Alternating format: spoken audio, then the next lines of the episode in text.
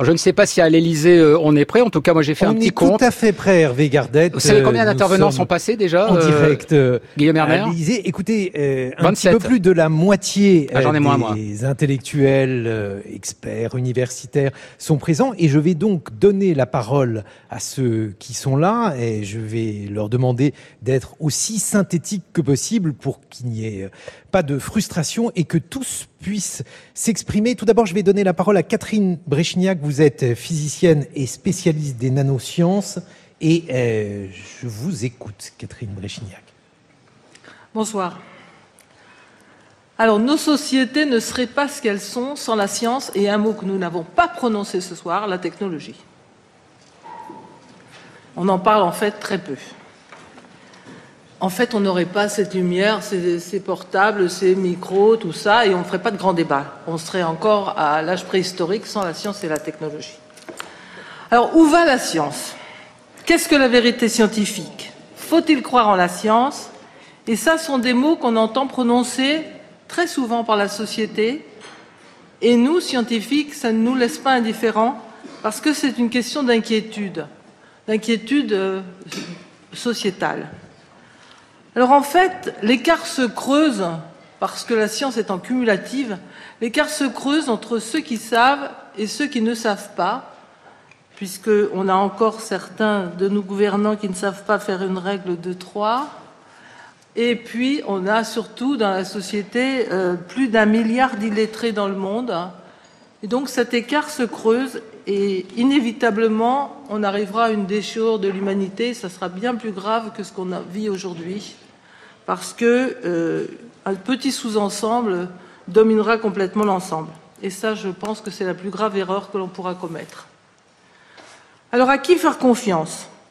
Donc, dans l'espace public, qui est un espace démocratique, une parole en vaut une autre. Les paroles sont équivalentes. Et donc, on a tendance à penser qu'une vérité est égale à une fake news. Et en fait, on met sur le même pied d'égalité opinion, hypothèse et vérité scientifique, vérité démontrée.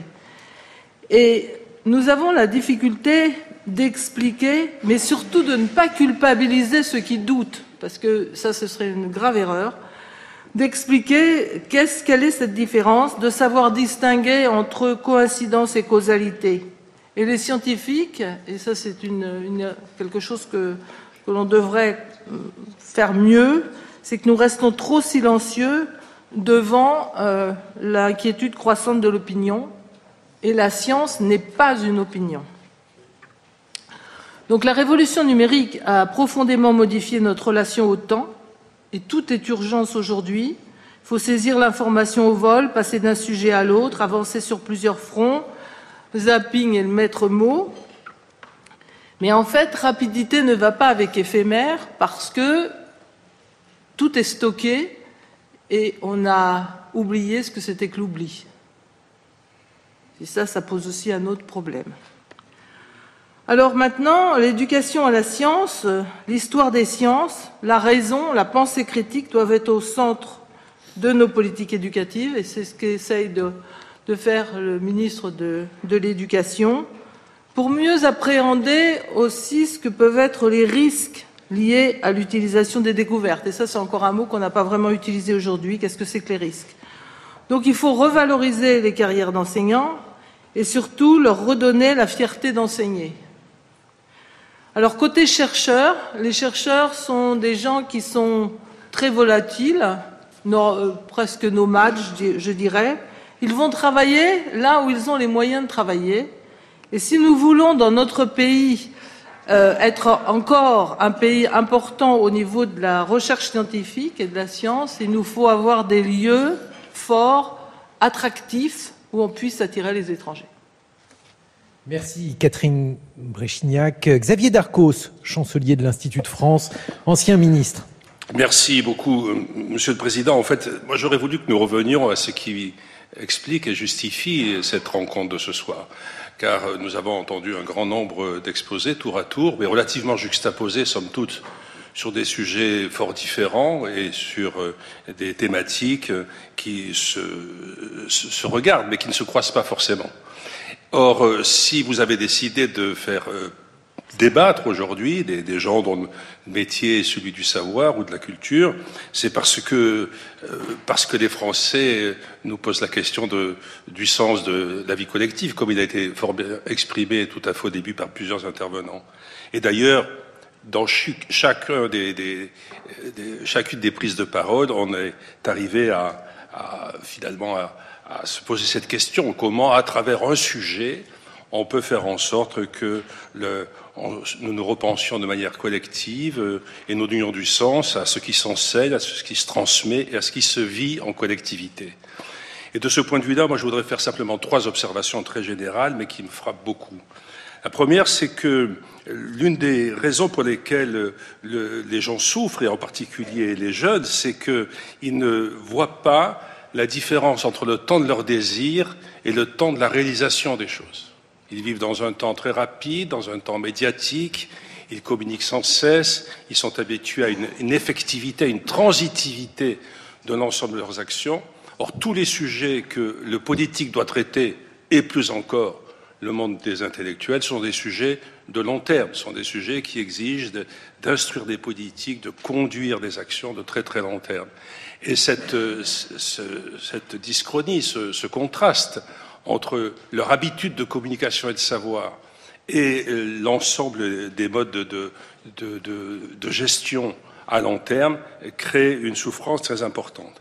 La deuxième que je voudrais dire, parce qu'il me semble que ça n'a pas été dit euh, du tout depuis le début de notre échange, c'est que derrière la dépréciation du, global que l'on voit s'exprimer par les gens qui, protestent, par les gens qui sont dans la rue, par tous ceux qui aujourd'hui sont mécontents et qui globalement contestent la manière dont nous vivons ensemble, il y a une, une vie cachée intense euh, d'une richesse absolument incroyable de la générosité collective.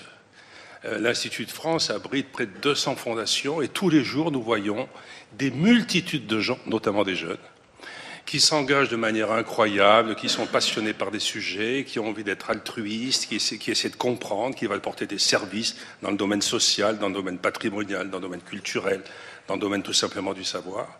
Et ils ont peut-être le sentiment que tout ceci n'est pas assez dit. Et ce qui m'a frappé dans le défilé des jeunes l'autre jour, euh, de, samedi dernier, à propos des, des, politiques écologiques, à propos de la transition énergétique, c'est qu'il y avait chez eux précisément ce sentiment que leur générosité naturelle n'était pas entendue. Et je crois que la première chose que nous avons à faire, nous autres, c'est de tendre la main à cette générosité-là. Nous sommes trop pris par la réflexion théorique et au fond inquiète sur le global, et nous n'entendons pas assez, nous n'entendrons plus assez ce vivier, ces pépinières de, de passion qui sont là partout. Peut-être que le service civique permettra à tous cela s'exprimer, mais pour l'instant, ce n'est pas euh, forcément le, le cas. D'où, et là je rejoindrai ce que vient de dire Catherine Bréchignac, d'où la nécessité de retrouver un lieu où la parole collective puisse s'exprimer. Alors, est-ce que c'est euh, dans, un cadre qu'il faut institutionnaliser? Je ne le crois pas. Je crois qu'il faut favoriser des, forums de toute nature, mais où la parole raisonnée puisse se faire entendre, où l'on voit que la vérité se construit à tâtons et pas seulement dans des affirmations rapides. Bref, restaurer l'orateur face au gladiateur, euh, restaurer la, la raison face à la croyance, et restaurer la confiance face au pessimisme. Et ça, je pense que c'est la véritable mission de tous ceux qui ont une responsabilité culturelle ou intellectuelle. Merci. Xavier Darcos, j'aimerais donner la parole à deux autres euh, scientifiques. Serge Haroche, vous êtes euh, prix Nobel de physique 2012. Euh, oui, bon, je voudrais parler de recherche, bien sûr. Dans la crise actuelle, les questions sur la recherche pourraient sembler secondaires et ne devant pas être traité de façon urgente. On peut penser qu'il y a, c'est un luxe qu'il faut laisser pour plus tard. Mais je crois au contraire que la science est essentielle parce qu'elle est au centre de tous les problèmes que l'on, dont on parle aujourd'hui. Elle joue un rôle primordial pour répondre aux défis climatiques, énergétiques et sanitaires auxquels nous sommes confrontés. Et je suis persuadé que les technologies qu'on va être amenés à mettre en œuvre euh, pour répondre à ces problèmes vont créer des richesses économiques et des emplois. Et l'histoire des sciences nous apprend que ces technologies ne peuvent émerger qu'à partir de découvertes de recherche fondamentale qu'il faut donc soutenir, ne serait-ce que dans un but utilitaire. Mais au-delà de ce rôle utilitaire, faire de la science a une justification plus profonde, et Catherine en a parlé il y a un instant. Alors qu'on débat du mal-être et des besoins insatisfaits d'une fraction de la population, il faut rappeler que l'humanité n'a pas seulement soif de biens matériels, mais qu'elle aspire aussi à satisfaire une curiosité innée qui est à la base même de la civilisation. La quête de connaissances, qui est une partie intégrante de la culture, est décisive, en particulier à une époque où euh, la notion même de vérité est attaquée. Au cours des siècles, la science a défini une démarche qui construit la vérité à partir de l'observation des faits et de l'élaboration de théories soumises à l'administration de la preuve. Cette démarche est niée par le relativisme culturel et par les théories du complot. Et promouvoir la recherche et créer les conditions qui lui permettent de s'exercer et de s'épanouir est sans doute l'un des moyens de lutter contre ces dévoiements euh, qui mettent en danger la science, mais aussi la cohésion sociale et la démocratie. Donc ça, c'est quelque chose d'assez général. Cela dit, je voudrais maintenant répondre à une question très simple. Où en est notre recherche en France? Il est clair qu'elle contribue encore largement à la création de connaissances au niveau mondial. La France est une grande puissance dans la recherche. Mais on observe un décrochage inquiétant de la France dans la compétition internationale, alors que certains pays, en Asie notamment, ne cessent d'augmenter leurs efforts de recherche. Parmi les handicaps dont nous souffrons, il y a d'abord, et ça a déjà été indiqué, les conditions inacceptables de début de carrière des jeunes chercheurs. Il y a également le manque de financement récurrent des laboratoires et la difficulté croissante à retenir en France des chercheurs de réputation internationale. Ces problèmes concernent aussi bien la recherche fondamentale que la recherche appliquée. Je crois que le point le plus dramatique qui obère sérieusement l'avenir, c'est sans doute le manque d'attractivité des carrières scientifiques. Parce que si on n'attire pas dans la recherche des esprits brillants, eh bien, on va euh, continuer à décliner dans ce domaine. Et je voudrais donner des exemples très précis. S'il a la chance d'être recruté au CNRS sur l'université, un jeune chercheur commence avec un salaire de l'ordre d'une fois et demie le SMIC, alors qu'il a une formation de dix ans après le bac, dix ans d'études et de spécialisation post-bac, post-doc, etc. Si en outre ce jeune chercheur est expérimentateur, il ne reçoit pratiquement aucun financement pour créer son laboratoire. Il ne peut que s'associer à un groupe de recherche existant, c'est-à-dire renoncer à son indépendance, ou bien se mettre immédiatement en quête de financement attaché à des contrats à court terme, de plus en plus difficiles à obtenir, et qui le contraignent à orienter sa recherche dans une direction susceptible de résultats rapides et prévisibles. Cela ne permet pas une recherche audacieuse visant à produire des connaissances majeures et inattendues en acceptant le risque d'échec qui est inhérent à l'exploration de l'inconnu. Je ne peux m'empêcher de comparer cette situation à celle que j'ai connue moi-même. J'ai commencé ma carrière de chercheur indépendant il y a plus de 40 ans, dans une voie nouvelle qui a demandé des décennies pour aboutir. Je n'ai pu le faire que parce que j'ai travaillé en totale liberté, avec des crédits que les responsables de mon laboratoire m'accordaient parce qu'ils avaient confiance en moi, et pas parce que je leur promettais des résultats que j'étais d'ailleurs incapable de, prédire. En France, cette liberté dans la durée n'existe pratiquement plus à l'étranger, dans les grands laboratoires de recherche, elle survit encore, même si la de la compétition globale a partout augmenté les contrôles et les tracasseries bureaucratiques. Néanmoins, les jeunes chercheurs, dans les pays étrangers où la recherche est forte, sont beaucoup mieux payés qu'en France, reçoivent des gros crédits d'installation qui leur permettent d'être plus indépendants et plus audacieux. Il n'est dans ces conditions pas étonnant que chez nous, les jeunes se détournent de la science. Je rencontre souvent des lycéens et des étudiants chez qui je sens une ardente curiosité et une envie passionnée de faire de la recherche. Ils présentent vraiment une richesse et un espoir pour le pays. Mais ils sont souvent découragés par le manque de débouchés, par les difficultés matérielles que j'ai évoquées. Ils se résignent alors à choisir un autre métier, même s'il les satisfait moins intellectuellement. Et si l'appel de la science est très fort, ils partent de plus en plus à l'étranger pour y poursuivre leurs rêves. Donc je pense que détourner de la science des esprits brillants et payer un salaire inadéquat à ceux qui s'en contentent parce que la recherche les passionne, sans leur donner les moyens de travailler de façon efficace, est moralement inacceptable et, peut-être ce qui est encore plus grave, économiquement absurde, parce qu'on paye des salaires pendant 30 ans et on ne donne pas vraiment au départ les, moyens pour les jeunes chercheurs de commencer. Il faut prendre la mesure de cette situation et améliorer l'attractivité de la recherche pour les jeunes. Cela entraînera aussi l'amélioration des conditions de travail des chercheurs confirmés et contribuera à résoudre les autres problèmes que j'ai mentionnés. Pour cela, il faudra des moyens. Et je voudrais terminer sur un seul point. La France est encore loin de consacrer 3% de son PNB à la recherche, comme elle s'y est engagée à Lisbonne il y a près de 20 ans. Toutes ces questions sont liées et je pense qu'il faut les traiter de façon urgente. Un autre prix Nobel, merci Serge Haroche. Un autre prix Nobel euh, veut également prendre la parole sur ce même thème, Claude Cohen-Tanouji, prix Nobel de physique 1997. Vous avez la parole. Tout d'abord, Monsieur le Président, merci pour votre invitation. Dans cette très brève intervention, je voudrais parler d'activités qui me tiennent à cœur et qui me paraissent essentielles pour permettre à notre pays de relever les défis qui va affronter dans les prochaines décennies et pour pouvoir maintenir sa place dans la compétition internationale. Comme mon collègue et ami Serge Haroche, je voudrais me concentrer sur la recherche et sur la transmission des savoirs, c'est-à-dire l'enseignement. Notre pays occupe actuellement une place tout à fait honorable dans la compétition internationale. Laissez-moi donner un chiffre. Je connais un laboratoire où j'ai passé toute ma carrière qui a vu trois de ses chercheurs couronnés par trois prix Nobel sur une période inférieure à 50 ans, de 1966 à 2012. C'est une circonstance très rare et qui mérite d'être mentionnée. Euh, les résultats obtenus dans de nombreux autres laboratoires en France sont aussi de toute première qualité et très appréciés dans le monde. J'ai eu la chance aussi de passer 30 ans au Collège de France, enseigné au Collège de France, qui est un merveilleux temple du savoir et qui est admiré dans le monde entier.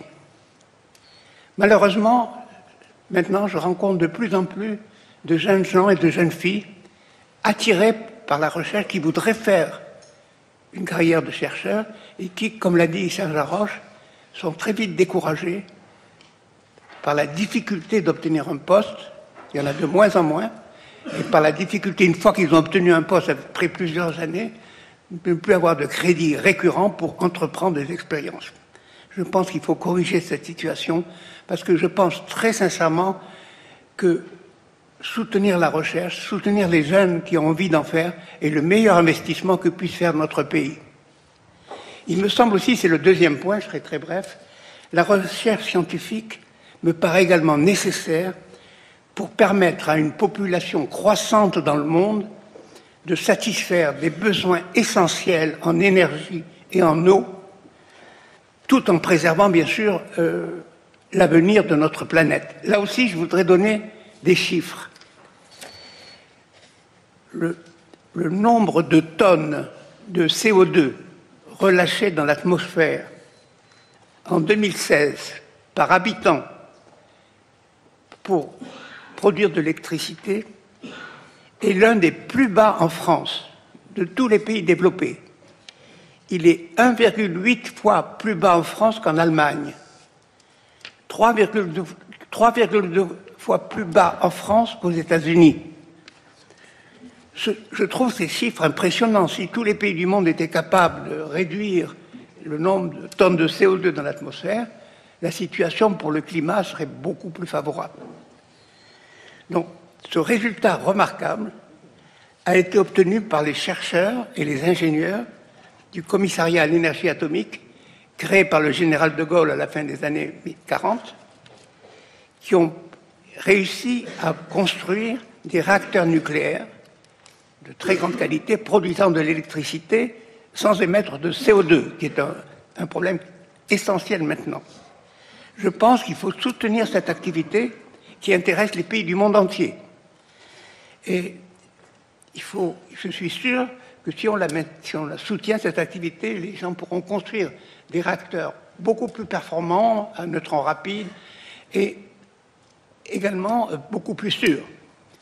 Je pense aussi qu'il y a des tas d'autres problèmes qui méritent d'être approfondis, comme l'énergie solaire, les piles euh, photovoltaïques, comme, euh, également le, la désalination de l'eau de mer, qui est un problème fondamental parce que les pays vont avoir de plus en plus besoin d'eau, surtout les pays émergents, pour l'agriculture. Donc, il me semble, je voudrais conclure par cette remarque, nous avons tous apprécié la marche des chercheurs, la marche, des jeunes, il y a deux jours, soucieux par l'avenir de notre planète.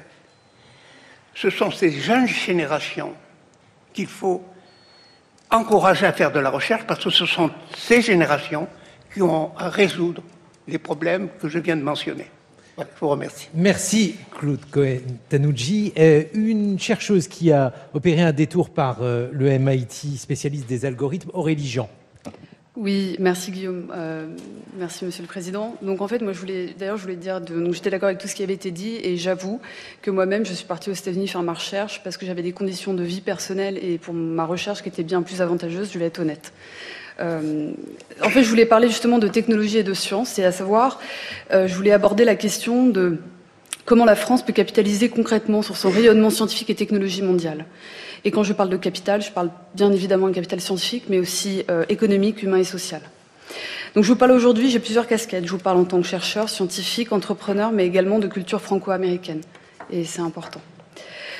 Comme on dit, donc pour rayonner dans le monde, je pense qu'on est d'accord, il faut collaborer avec des scientifiques de pointe, il faut attirer des talents du monde entier, euh, il faut amener et ramener des connaissances et des savoir-faire dans notre pays. Pour cela, je vois trois points dont j'aimerais parler, et le deuxième concerne la recherche. Le premier point, comment aider le retour temporaire ou définitif de scientifiques français de l'étranger? Les retours sont pénibles, coûteux et incertains. J'en ai fait un partiellement. Il faudrait pour ces Français agir fiscalement, mais aussi sur les procédures administratives de réintégration au système social, ou encore sur les procédures d'obtention de logement, qui sont des choses très pénibles et coûteuses pour les Français qui reviennent. Et souvent, c'est le facteur, c'est l'élément déterminant qui fait qu'ils ne reviennent pas. Vous seriez étonné. Un deuxième point concernant la recherche. Comment attirer les scientifiques étrangers en France? Alors, je vais parler du cas des États-Unis que je connais bien.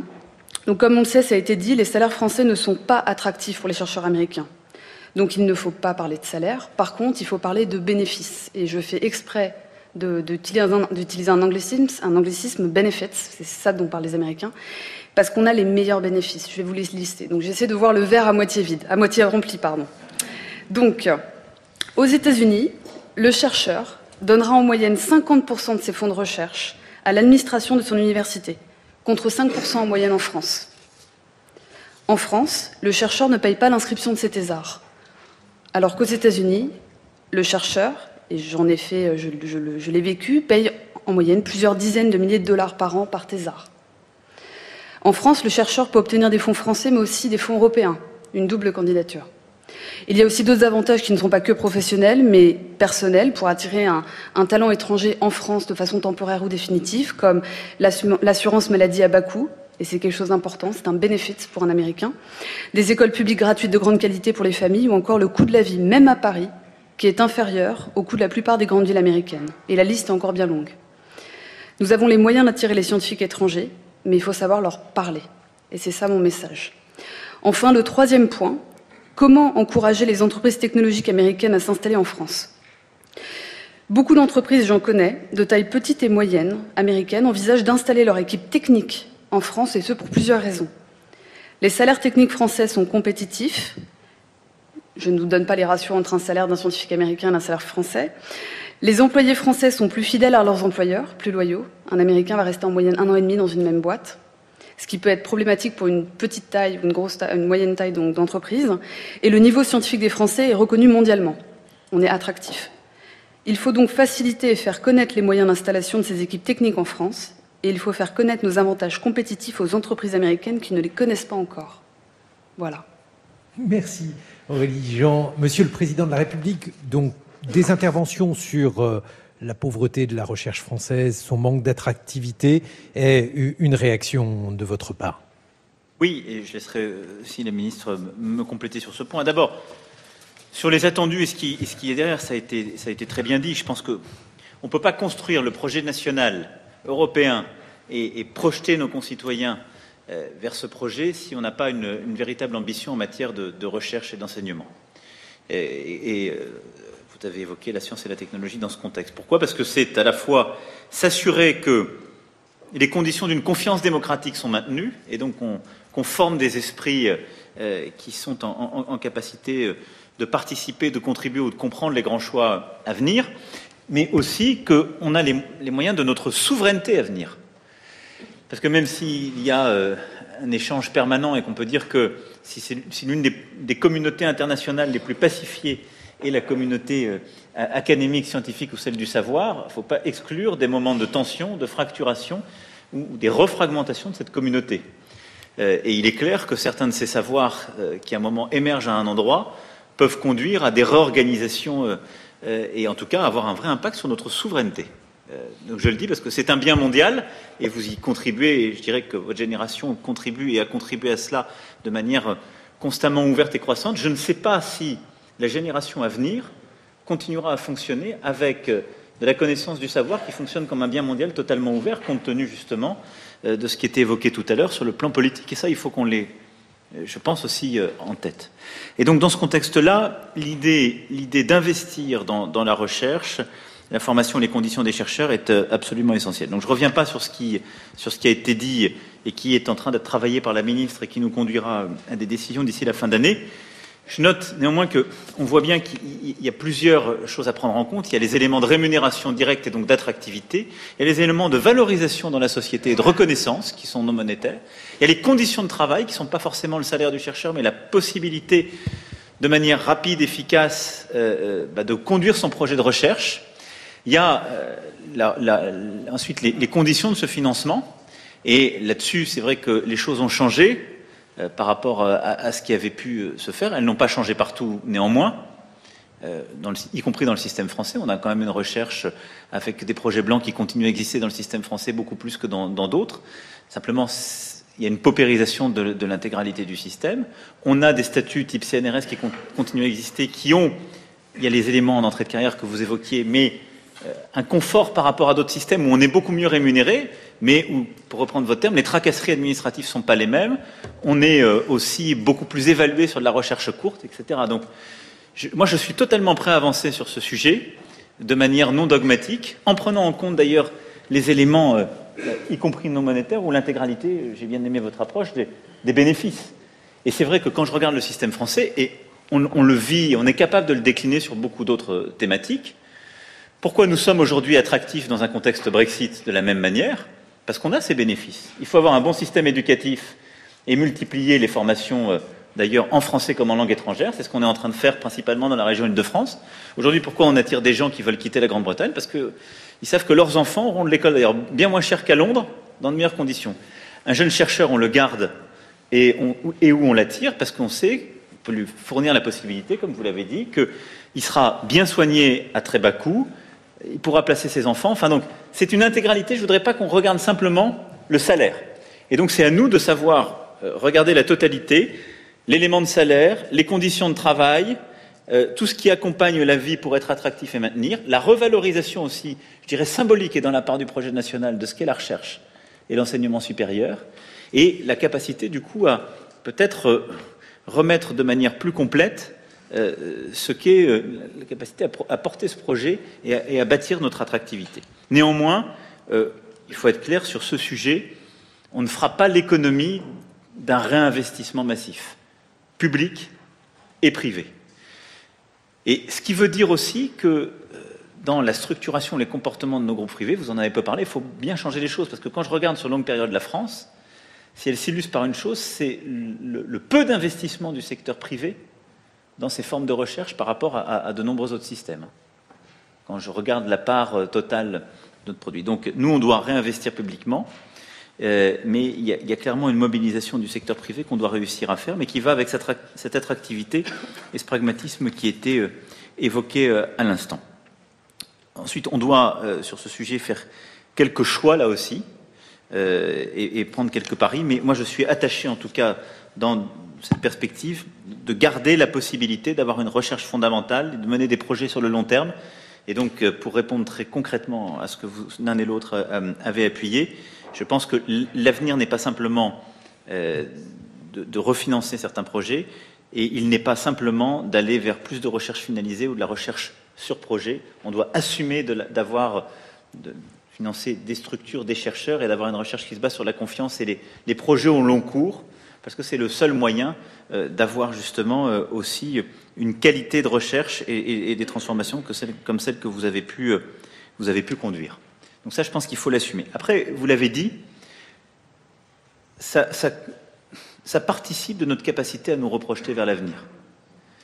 Et pourquoi je crois dans cette forme d'investissement comme dans celui enfin largement éducation, recherche, santé dans ce triptyque, parce que c'est la capacité d'une société à se projeter dans l'avenir et à savoir comment, à 20-30 ans, sans déterminer tous les paramètres, elle croit dans les grandes tendances et sa capacité à changer les choses. Euh, par rapport à ce qu'a dit euh, euh, Xavier Darcos sur, ces, différents points, moi j'adhère au triptyque qu'il a, décliné.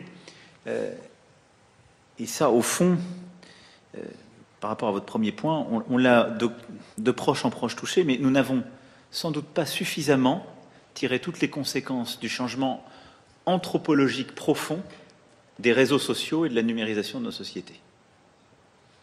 Parce que ce que vous mettez derrière le décalage dyschronie entre le temps du désir et le temps de la réalisation des choses, c'est le fait que, pour beaucoup, pour nos concitoyens qui ont accès aux réseaux sociaux, d'abord, le non-accès est une nouvelle fracture. Pour ceux qui ont accès, il y a une abolition totale de l'espace et du temps.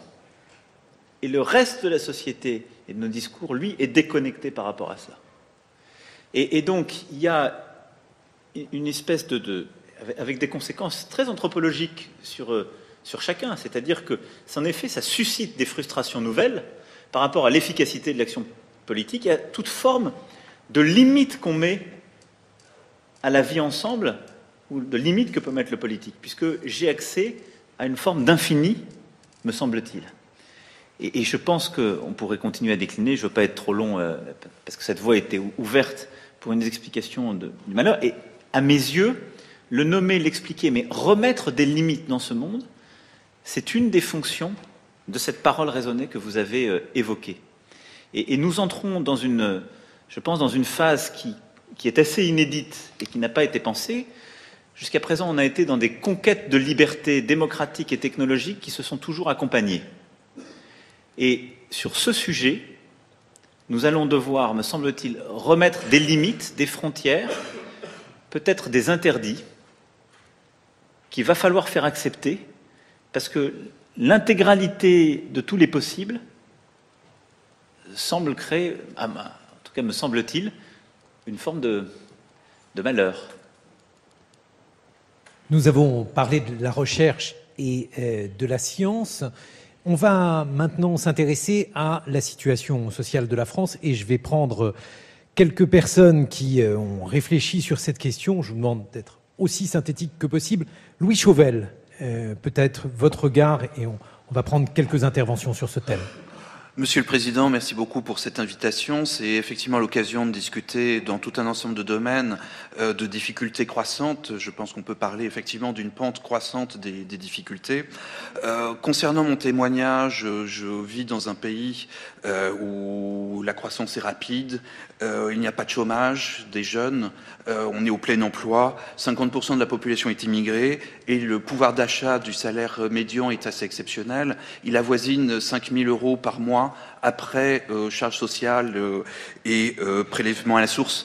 Euh, donc je ne vais pas vous parler de, de, depuis un endroit euh, inquiétant, mais mon inquiétement, le, pays se trouve juste derrière Ariange, Agondange et, et Longwy. Il s'agit du Luxembourg et depuis ce lieu d'observation de la Lotharingie du Nord et de nos difficultés françaises, je bénéficie d'un contraste observationnel assez assez inquiétant sur les sur ce que nous avons vu au cours des mois récents, euh, c'est-à-dire une intensification euh, des frustrations collectives à un point qui, qui me semble avoir été sous-estimé au cours des années récentes.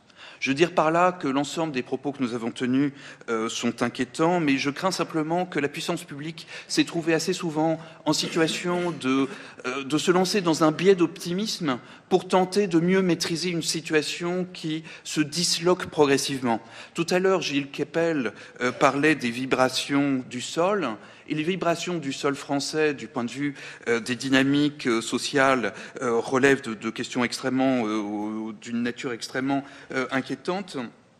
Je voulais surtout insister sur le fait qu'au cours des années récentes, nous avons trop souvent ignoré le caractère de montée par capillarité des difficultés sociales en France. À l'instant, nous parlions des difficultés sociales de nos jeunes doctorants. Ce ne sont malheureusement pas les seules difficultés que l'on mesure dans ce pays. Ce sont malheureusement des difficultés qui remontent progressivement. Voilà 31 ans, on inventait le, revenu au minimum euh, d'insertion.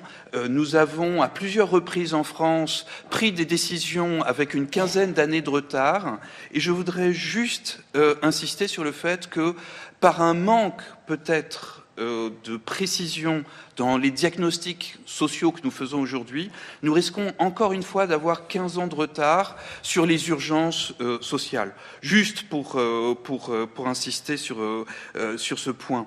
En fait, euh, quand, nous parlons aujourd'hui des, gilets jaunes, euh, nous parlons, nous avons tendance à parler d'une minorité en situation de, rébellion sociale.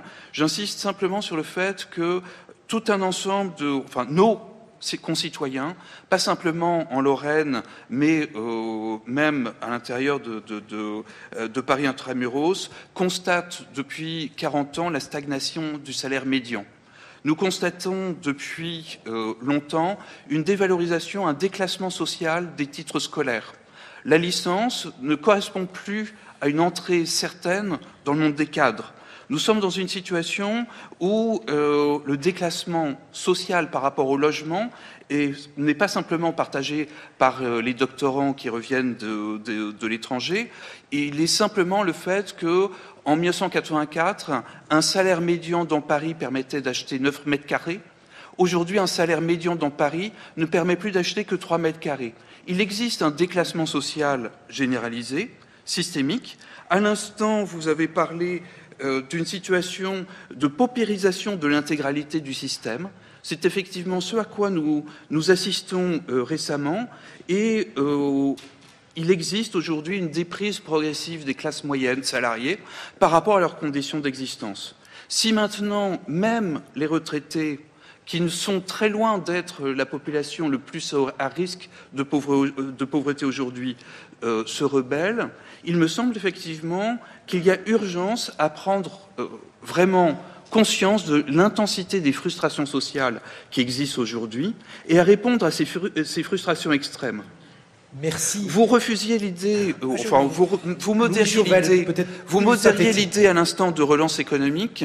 Il s'agit de la nécessité d'une relance civilisationnelle et d'un retour à une question centrale qui a été portée par Victor Hugo, le travail fier, mais dur, mais surtout le travail dont le salaire net rapporte.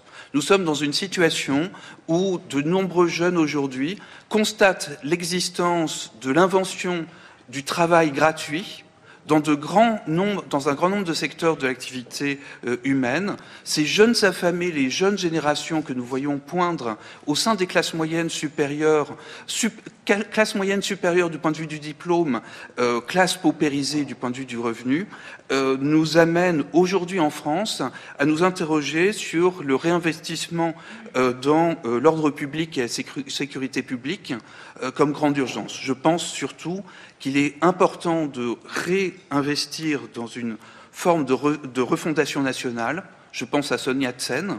Nous avons ici, dans ce pays, un besoin urgent de réorientation, notamment économique, mais aussi de valeur, de façon à ce que le travail jeune d'aujourd'hui soit de nouveau possible dans ce pays. Beaucoup Merci beaucoup, Louis Chauvel. Christine Erel, euh, vous dirigez le Centre d'études de l'emploi et du travail au CNAM. Euh, peut-être un, une remarque là-dessus. Merci, Monsieur le Président, pour votre invitation. Et donc, moi, je souhaiterais revenir sur la question des inégalités euh, dans l'emploi et au travail, puisque, comme cela a déjà été souligné dans cette soirée, euh, les Gilets jaunes sont, pour un grand nombre d'entre eux, des gens qui sont en emploi et donc, euh, je pense qu'il est important de se poser euh, ces questions sur euh, les inégalités qu'ils vivent dans leur situation de travail et d'emploi. Alors, ceci dans un double contexte. Je pense que le contexte actuel est marqué, d'une part, hein, par des mécanismes d'innovation technologique qui ont tendance à être biaisés en faveur des plus qualifiés, donc les plus touchés par les destructions d'emplois, par les transformations des emplois sont les moins qualifiés aujourd'hui. Et puis, euh, le contexte français est marqué aussi par un niveau de chômage élevé qui met la pression sur ceux qui sont en emploi et qui rend difficile pour eux souvent euh, la capacité de négocier, de discuter de leurs conditions de travail et d'emploi. Alors dans ce contexte-là, je voudrais donc euh, souligner trois types de problèmes en matière d'égalité, d'inégalité dans le travail et l'emploi. Euh, un premier type de problème concerne les enjeux de qualité de l'emploi. Alors en France, pour avoir une note positive, on a réussi à contenir jusqu'à présent euh, la croissance des inégalités de salaire que l'on observe dans de nombreux pays occidentaux, et ce sans doute euh, grâce au salaire minimum, grâce aussi aux mécanismes de négociation collective qui ont joué très fortement sur ces évolutions. Euh, donc ça, c'est un point positif. Parmi les points plus négatifs, on a observé malgré tout en France une croissance de formes euh, d'emploi qui sont des formes euh, précaires, en particulier donc au sein des contrats à durée déterminée. On a noté ces dernières années une croissance des contrats de durée très courte qui ne permettent pas donc aux gens d'avoir une projection dans l'avenir et donc d'avoir une vision positive, sécurisante de leur travail. Euh, de la même manière, on constate aussi un usage des nouvelles technologies dans certains cas, dans certaines entreprises, ça n'est pas toujours le cas. Un usage des nouvelles technologies qui va vers un nouveau terrorisme euh, qui a tendance à décomposer, à fragmenter les tâches, à surveiller, à contrôler. Euh, et ça, ce sont des choses qui sont effectivement euh, très mal perçues euh, par les salariés dans leur emploi. En fait, c'est un peu comme s'ils devenaient des robots au service de la machine avant même d'être peut-être un jour remplacés par ces robots. donc ça, ce sont des, des, points effectivement qui sont des points inquiétants. Euh, sur lesquelles des, solutions existent certainement, solutions qui doivent être euh, aménagées dans les entreprises. Donc la question euh, par rapport à ce sujet, c'est de savoir comment accompagner, comment aider effectivement les entreprises à entrer dans cette logique d'accompagnement vers une meilleure qualité de l'emploi et du travail. Alors certains outils ont été un petit peu évoqués tout à l'heure, par exemple la responsabilité sociale des entreprises. Je pense que c'est effectivement un point central. En France, elle reste, elle reste malheureusement cantonnée aux grandes entreprises. Euh, il y a très peu d'outils de ce type qui sont utilisés dans les petites et moyennes entreprises, alors que par exemple en Allemagne, ils le sont davantage. Donc je pense qu'une réflexion sur cette question est vraiment très importante. Euh, J'aurais deux autres points un petit peu plus rapides. le second, c'est en, oui, en ce qui concerne toujours ces inégalités dans le travail, la question des inégalités d'accès à la formation professionnelle. Euh, les réformes récentes ont mis la formation professionnelle au cœur des politiques de l'emploi comme un outil euh, de progression dans les carrières euh, pour les, pour les individus et de ce point de vue, on ne peut qu'être d'accord. Ensuite, la question qui va se poser, c'est la question de l'accès effectif à ces dispositifs de formation professionnelle, puisqu'on sait aujourd'hui que les inégalités sont fortes en termes de niveau de qualification initiale, en termes de genre, en termes de situation euh, dans euh, la vie familiale et personnelle. Il y a beaucoup d'obstacles, il y a beaucoup de barrières à la formation.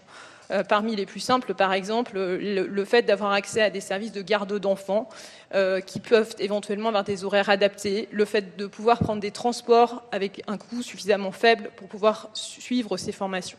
Donc la question des inégalités d'accès est une question fondamentale. Et donc, euh, il me semble que là aussi, euh, euh, ça doit être un point de vigilance dans la mise en œuvre de ces politiques de formation. Et un tout dernier point, on n'a pas parlé jusqu'à présent, ou très peu, il me semble, des inégalités de genre. Euh, or, aujourd'hui est paru euh, dans le cadre du printemps de l'économie un, sondage qui montre que 57% des Françaises et un, peu moins de 50% de la totalité des Français interrogés pensent que les inégalités de salaire dans les entreprises ne disparaîtront jamais. Il me semble que c'est un point, là aussi, euh, qui soulève des questions, puisqu'on a effectivement de nos très nombreuses politiques qui ont été, euh, donc euh, mises en œuvre dans cette direction, ce qui est bien sûr une bonne chose, mais visiblement, pour l'instant, elles n'ont pas convaincu. Or, je pense que dans les Gilets jaunes, comme vous l'avez dit tout à l'heure, Monsieur le Président, il y avait effectivement aussi euh, des femmes isolées en situation de famille monoparentale. et donc, cette question de l'égalité salariale femmes-hommes est une question fondamentale aujourd'hui. Justement, nous avons une chercheuse qui travaille là-dessus, c'est Réjeanne Sénac. Jeanne Sénac, vous avez la parole. Alors tout d'abord, merci euh, pour cette invitation qui est euh, vraiment euh, intéressante puisqu'elle interroge les liens entre le politique, la recherche et l'économie, on le voit bien. Elle interroge les liens entre le pouvoir et le savoir, les spécificités françaises, les questions de plus de globalisation, le débat d'idées, mais aussi le rapport à l'action, Euh, et on voit bien que ça montre un versant du, politique euh, qui est plus, euh, comme le dit l'historienne John Scott, la négociation de l'impossible hein, que la gestion du possible. Hein. Vous avez parlé, Monsieur le Président, d'une démarche qui dépasse hein, la question des symptômes et qui travaille sur la transformation des causes. Si on veut parler euh, en particulier de la question euh, des inégalités, ce qu'il y a de, central, euh, et je vais en venir bien sûr à la question de l'égalité femmes-hommes, mais plus largement, ce qu'il y a de central, c'est que l'égalité, dans l'ordre lexical républicain, pour reprendre John Rawls, c'est notre principe premier. et la manière dont nous sommes interpellés aujourd'hui, à la fois euh, les politiques, mais aussi les intellectuels. Et je trouve ça intéressant, cette idée que les intellectuels feraient le lien entre euh, euh, la recherche et les principes. C'est sur l'application de ce principe premier. on voit bien, et Irène Terry l'a abordé, que autour de la question de l'égalité femmes-hommes se joue un enjeu très complexe. qui est l'enjeu de pointer quelque chose qui n'est absolument pas confortable qui est le fait de faire le procès de nos principes pour en être à la hauteur. Comment notre République peut arriver à s'émanciper d'un récit historique et d'une histoire qui a exclu théoriquement, juridiquement, en particulier les femmes du contrat social, du droit de vote, euh, euh, d'éligibilité, mais aussi de tous les, autres droits, pour le porter comme notre présent et une forme de cohérence vis à -vis de notre passé. C'est pas parler euh, de rédemption ni euh, de rapport victimaire avec notre passé, mais c'est d'arriver à porter fièrement une République euh, cohérente. Vous avez parlé de la place des femmes au sein des, Gilets jaunes. C'est intéressant parce qu'en effet, parmi les travailleurs pauvres, une majorité sont des femmes. Parmi les pauvres, hein, les femmes sont, majoritaires. Et on voit que l'égalité femmes-hommes est éminemment politique, de la même manière que l'égalité entre les orientations sexuelles. Alors je vais rapidement, hein, c'est politique à plusieurs titres. Euh, politique euh, parce que ça dit l'importance euh, de ne pas avoir peur du dissensus et de ne pas être à la recherche perpétuelle du consensus. On a bien vu autour de l'opposition à l'ouverture de mariage civil aux couples de personnes du même sexe qu'il n'y a pas consensus sur ce qu'est la République ou ce qu'elle doit être. Il y avait ceux qui défendaient une conception de la, République comme euh, vectrice de complémentarité et comme euh, euh, un héritage assumé de l'hétéronormativité, et puis celles et ceux qui défendaient au contraire le fait que la République c'était la lutte contre les discriminations et l'application de l'égalité à toutes et à tous. Donc on voit là qu'il y, a une conception euh, d'une république émancipatrice. Le deuxième point qui est éminemment politique dans ces démarches, c'est qu'on passe d'une conception individuelle du ressenti des discriminations, du sentiment d'injustice, et on l'a vu aussi autour du mouvement MeToo, cette idée que je subis des injustices, au nous, au nous solidaire et collectif vers l'action. Et c'est là où on est vraiment en lien entre l'idée et l'action. Troisième point, c'est le rôle du droit. On l'a assez peu abordé. On l'a abordé pour euh, la protection de l'état de droit, la protection de la démocratie libérale. Mais le rôle du droit me semble essentiel. Vous parliez d'inégalités salariales. En effet, les inégalités salariales sont euh, l'injustice qui est la plus considérée comme la plus grave par nos, concitoyens.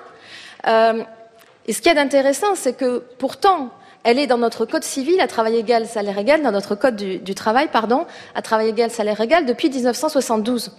Il y a eu différentes lois, euh, et aujourd'hui, euh, on peut se féliciter qu'il y ait un index hein, euh, qui intègre cet enjeu, et en même temps, là où je, je trouve qu'il y a une limite, c'est que cet index, il met ensemble des obligations légales, l'égalité salariale à travail égal, mais aussi le fait d'avoir une augmentation de salaire euh, égale à la moyenne pour les femmes qui reviennent de congé maternité, et puis d'autres qui ne sont pas de l'obligation légale. Il donne encore trois ans de sursis aux entreprises qui ne respectent pas le droit. Donc je suis d'accord avec vous. Je finis. Je suis d'accord avec vous sur l'importance d'impliquer les entreprises avec la responsabilité sociale des entreprises et, aussi la responsabilité environnementale. Mais n'oublions pas que le droit, c'est ce qui dit à la fois ce qui est juste, la norme, mais ce qui se donne les moyens de l'appliquer par la sanction. Sinon, on est dans un droit hors la loi. Et souvent, en ce qui concerne l'égalité, on est dans un droit hors la loi. Et sur les questions d'égalité femmes-hommes, il faut aussi, et vous l'avez dit, Monsieur le Président, ne pas être dans un double standard et ne pas avoir une exigence plus grande pour des communautés qu'on va juger euh, non conformes, euh, et alors que nous sommes à nous trouver des excuses pour ne pas appliquer encore aujourd'hui ce droit qui est dans notre loi depuis quasiment euh, 50 ans. Un dernier point. Euh, il y a le rôle du droit. dernier, dernier. Euh, on n'est pas nombreuses, alors euh, on, tient un peu la parole. Hein. le pouvoir et le savoir, c'est ça. Euh, juste, le dernier point, c'est pour pouvoir porter des politiques et être à l'auteur de nos principes, et en particulier de ce premier principe qui est le principe d'égalité, il faut des moyens. Euh, et là-dessus, euh, vous avez fait de l'égalité femmes-hommes la grande cause nationale du quinquennat, et je trouve que c'est quelque chose qui est essentiel. Euh, mais pour que ça ne soit pas de l'ordre du symbole, il faut maintenant se donner les moyens, aussi bien dans la lutte contre les violences, dans l'application de l'égalité salariale. En Espagne, il y a eu un pacte pour, pour avoir un milliard d'euros pour lutter contre les violences faites aux femmes. Donc, euh, soyons à la hauteur de nos principes et c'est un engagement qui demande des preuves. Merci beaucoup, Réjeanne Sénac. On continue sur les inégalités de pauvreté avec Julien Damon. Alors moi, je vais prononcer un seul mot, mais il est compliqué à prononcer. C'est gilet jaunologie je pense que nous faisons un exercice extraordinaire de gilet jaunologie. Oui, j'ai inventé le terme, néologisme, euh, et qui m'épate parce que depuis le début de ce mouvement, on a à la télévision et maintenant à l'Élysée l'ensemble des intellectuels qui sont là pour nous dire combien ils ont toujours eu un peu raison. Hein et combien leurs propositions peuvent euh, remplir l'ensemble des problèmes de la société française. Maintenant, dans ce que j'ai entendu là, au-delà des questions de pauvreté, j'ai quand même l'impression qu'on veut investir dans l'enfance, dans la petite enfance, très bien. On veut investir dans la recherche, c'est normal du côté de la recherche et du monde des intellectuels, et on veut investir pour le changement climatique. Euh, tout le monde dit, ah, il y a plein de mots qu'on n'a pas prononcés. Il y a un mot qu'on n'a pas trop prononcé, c'est celui de contraintes économiques, et un autre peut-être qui est souvent prononcé, lui, sur euh, les rond-point, c'est celui du pouvoir d'achat. Alors, mon petit mot personnel, au-delà de la jaunologie, je vous invite à essayer de le dire, c'est compliqué, c'est une grande crainte sur la capacité qu'on a à réconcilier justement euh, ces pauvres qui se sont peu mobilisés, qu'il s'agisse des pauvres des quartiers, des pauvres euh, des euh, bidonvilles, des pauvres qui, perdus dans les minima sociaux, ne s'en sortent pas, et cette classe moyenne qui s'est mobilisée et ce, sous une contrainte extraordinaire qui est celle des fonds publics. Un effort a été fait pour la classe moyenne. Est-ce qu'il est possible d'en faire euh, un autre en direction des moins favorisés? Merci Julien Damon. Euh, Laetitia Strauss-Bonnard, votre point de vue en, gilet, en gilet jaunologie, effectivement c'est compliqué à dire. Monsieur le Président de la République, Mesdames, Messieurs, je voudrais partager avec vous une hypothèse euh, sur les causes de ce que j'appelle le mal français, ce mal qui éclate au grand jour depuis quelques mois, mais qui, nous le savons, ne date pas d'hier. J'habite Londres. Et voici ce que j'entends régulièrement de la part d'expatriés français. En France, on ne vous donne pas votre chance. Tout est compliqué. Et ici, je ne parle pas de traders, mais de chauffeurs de taxi, de cavistes, d'assistantes maternelles. Qu'est-ce que le mal français? D'où vient-il? Dans les diverses revendications qui se sont exprimées ces derniers mois, je retiens une chose. Les Français veulent plus d'État et moins d'État. Ils veulent moins d'impôts et plus de services publics. C'est une contradiction évidente. À cette contradiction s'en ajoute une autre. L'État en France est supposé toujours trop peu présent, trop peu protecteur, alors qu'il est parmi les États les plus présents et étendus du monde occidental. Je pense que ces contradictions sont révélatrices d'une tension qu'il faut prendre au sérieux, car elle est profonde.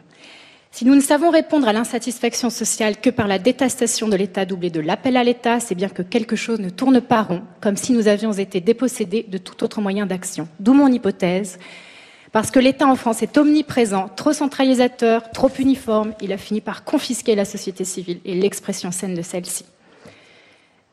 Ce mal français est le fruit de notre histoire. Nous savons à quel point, depuis le temps des rois absolus, l'État a politiquement et administrativement centralisé le pays comme nulle part ailleurs écraser les particularités régionales, proposer l'ordre en échange de l'uniformité. Pour qu'on me comprenne bien, je ne suis pas libertarienne. Je pense que l'État a de grandes vertus. Historiquement, l'État fut un moyen exceptionnel pour organiser un monde anarchique. L'État soutient les plus démunis, l'État soutient la France, et l'uniformité d'un pays permet de construire du commun. Mais il y a un problème dans le cas français. C'est comme si chez nous, l'État n'était pas seulement le fruit d'une simple délégation de pouvoir, mais un léviathan nourricier qui avait confisqué à ses citoyens davantage de liberté que nécessaire. Voilà très brièvement pour les causes. Quelles conséquences? D'abord, chez nous, l'État n'est plus considéré comme une entité régalienne, mais comme un pourvoyeur de services. Il nous a d'une certaine façon trop pris pour que nous le tolérions sous sa forme régalienne, comme si sa dette envers nous était inextinguible, nous considérons qu'il nous doit perpétuellement des choses, et d'une certaine façon, c'est vrai. Je vois d'autres conséquences, trois. La première est que la France est un pays très inégalitaire. Pas en termes de revenus, non, en termes de statut. Notre État, pour acheter la paix sociale, a institutionnalisé le corporatisme, distribuant, validant, protégeant les statuts. Les fonctionnaires, les métiers protégés, un chômage et une retraite très élevés pour certains, misérables pour d'autres, la grande école versus l'université, le CDI versus le CDD, sans parler de tous les avantages divers auxquels on peut accéder selon le réseau de connaissances dont on dispose. Il faut ajouter à cela, bien sûr, les inégalités territoriales. Les vraies inégalités résident dans ces différences.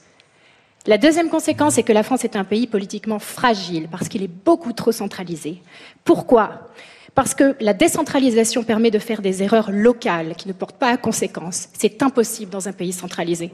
La décentralisation permet aussi de demander des comptes aux élites. Or, ce n'est pas le cas en France. En fait, le système français n'est pas résilient parce que ceux qui prennent de mauvaises décisions pour le pays l'élite, n'est jamais sanctionnée pour leurs erreurs. Et, un troisième Et j'ajouterai une troisième conséquence, la France a fabriqué des laissés pour compte du mérite. Réussir en France, c'est avoir de bonnes notes à l'école, exercer une profession exigeant des capacités cognitives. Et l'étatisme a aggravé ce problème au sens où l'État, en apposant la le saut de la respectabilité sur les professions qui lui sont liées, a dévalorisé toutes les autres. Faire de l'argent, travailler avec sa main, en France, ce n'est pas valorisé. À ces trois mots répondent trois conséquences. Le ressentiment social, un fort anti-élitisme, un manque de reconnaissance. Je sais ce qu'on me répondra, que je veux sacrifier les services publics et livrer les pauvres Français à l'horrible loi du marché. Mais c'est un contresens. Je pense qu'il est grand temps que quelque chose se passe, que l'État central soit là où on l'attend, mais aussi qu'il permette enfin aux Français d'être maîtres de leur destin individuel. Je vous remercie. Merci Laetitia Strauss-Bonnard. Peut-être euh, une réaction un peu différente, un constat. Gilles Finkelstein, vous dirigez la Fondation Jean Jaurès. Merci euh, Guillaume Berner. L'heure euh, tourne, donc euh, je vois que la fatigue peut gagner et, l'impatience aussi. donc je vais comptons sur votre esprit synthétique, Gilles. Donc je vais être bref au risque d'être lapidaire. Je voulais intervenir sur l'Europe puisque au début, il y a quatre heures de cette réunion, euh, Monsieur le Président, vous disiez que ce que nous sommes en train de faire, c'est redéfinir le projet, un projet national et européen. Donc je voulais parler de l'Europe, et je vais d'ailleurs le faire, mais puisque vous nous avez invités à ce que ce soit autant que possible une conversation, ce qui n'est pas facile, non pas parce que nous sommes ici, mais parce que nous sommes euh, nombreux, je voudrais euh, rebondir sur trois sujets qui ont été évoqués. Je vais le faire vraiment d'une phrase pour essayer d'exercer un droit de suite. Euh, le premier est sur la démocratie et les institutions, et notamment sur la fonction présidentielle. Vous avez dit que vous étiez le, dernier à pouvoir vous exprimer sur le sujet, c'est possible, euh, mais vous êtes aussi le premier à pouvoir agir. Et donc, ma question n'est pas de savoir euh, sur la durée du mandat ou les pouvoirs, mais c'est est-ce que vous avez le sentiment, deux ans après votre élection, qu'il y a une excessive concentration des pouvoirs autour du président de la République? Deuxième question sur la méthode de gouvernement. Dans un pays qui, plus qu'ailleurs, sacralise la loi, la même loi pour tous, une loi pour toujours, vous avez prôné l'expérimentation et l'évaluation. Et à plusieurs reprises, on a pu avoir le sentiment que vous étiez en réalité un peu plus hésitant sur l'expérimentation. Lorsque ce sujet est évoqué par, Daniel Cohen ou par Agathe Cagé, euh, sur l'expérimentation du revenu, de base en invoquant le risque de différenciation qui est lié à l'expérimentation et sur l'évaluation lorsque euh, cette question a été posée pour, euh, l'ISF, à dire que en fonction de l'évaluation, eh bien, des, conséquences pourraient en être tirées. Donc, est-ce que vous croyez toujours à l'expérimentation et à l'évaluation? Enfin, dernier rebond sur la question des inégalités et notamment de cette question des droits de succession qui a été évoquée à, plusieurs reprises. Euh, durant la campagne présidentielle, vous avez essayé de faire pivoter le débat sur les inégalités en passant de la redistribution à l'émancipation, de l'égalité des conditions à l'égalité des chances. Et dans cette optique-là, la question des droits de succession aurait pu avoir toute sa place dans votre projet. Or, à plusieurs reprises, et ce soir encore, vous avez semblé modérer votre enthousiasme là-dessus. Et donc ma question est, d'essayer de comprendre quelles sont les, raisons. Est-ce que c'est une raison philosophique Vous avez le, sentiment qu'il faut pouvoir transmettre le fruit de son travail? Est-ce que c'est une raison technique Vous avez considéré que l'équilibre actuel est satisfaisant ou est-ce que c'est fondamentalement une raison politique Vous considérez que les conditions ne sont pas réunies? Merci Gilles Finkelstein. Nous Et l'Europe Il y a une attendra. question. Il y a une question. Vous l'avez posée. On va laisser le président de la République répondre. Merci beaucoup. Non, beaucoup de sujets ont été abordés. Je vous remercie d'avoir replacé aussi euh, les sujets de, de- de justice, de, de travail au cœur, euh, au cœur de ce débat et de, et, de, et de pauvreté. Alors, je vais répondre évidemment aux questions de Gilles Finkelstein. Je voulais dire quand même d'un mot. Bon, j'ai- pris, euh, pris votre point et nos comparaisons. Je ne suis pas sûr que la comparaison luxembourgeoise soit la plus signifiante aussi parce qu'un système de marché intégré, euh, en effet, favorise euh, le petit acteur mobile. Mais si vous avez besoin d'aller chercher le travailleur modeste luxembourgeois, il habite côté français, il existe. C'est plus difficile d'être le transfrontalier de la France dans beaucoup d'endroits sur ce secteur-là. Et donc on voit bien les limites, en tout cas, d'un principe- du fonctionnement européen. Je le prends pour euh, faire écho à la question européenne.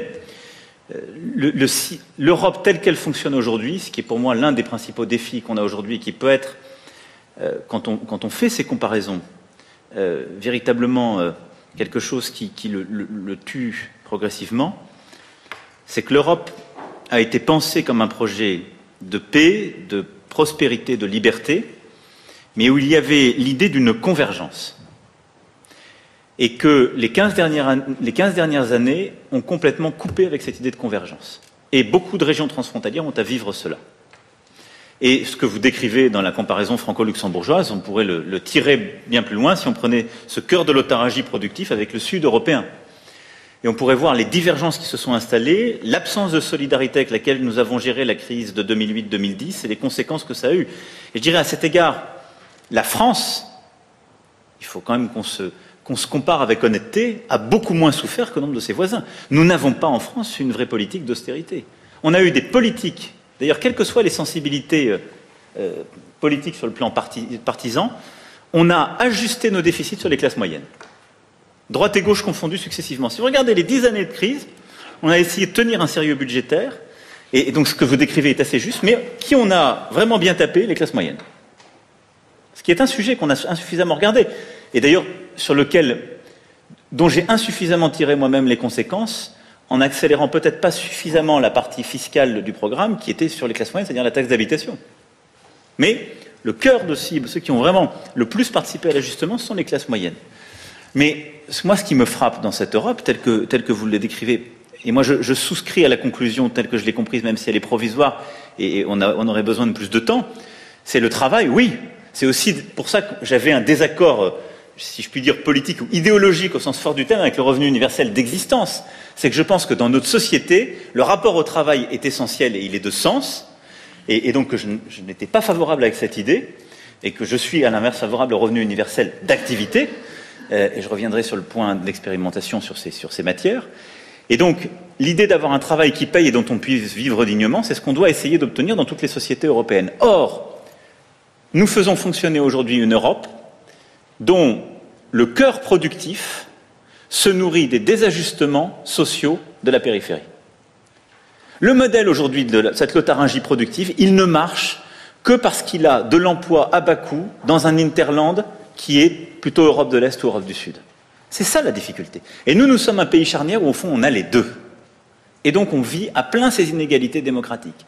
Mais le modèle luxembourgeois, il n'est pas soutenable dans le projet européen d'un point de vue social et démocratique. Il n'est pas soutenable. De la même manière que la réussite allemande des 15 dernières années, elle n'est pas soutenable dans l'Europe actuelle. Et donc là-dessus, pour moi, l'un des sous-jacents de ce que vous avez décrit, c'est l'incomplétude du projet européen. Tant qu'il n'y aura pas de vraie convergence économique, sociale et environnementale en Europe, eh bien, la productivité du cœur d'Europe reposera sur les ajustements qu'on fait peser sur la périphérie. Et donc le débat qu'on a sur la solidarité en Europe est, à mes yeux, un débat qui n'a pas été au bout parce que euh, va avec notre responsabilité collective. Je ferme cette parenthèse, mais je voulais juste dire ça parce que je suis du coup pas tellement pas si désespéré que cela. Euh, je, souscris à l'idée qu'on doit se réinvestir une fondation nationale, mais elle passe par une refondation européenne.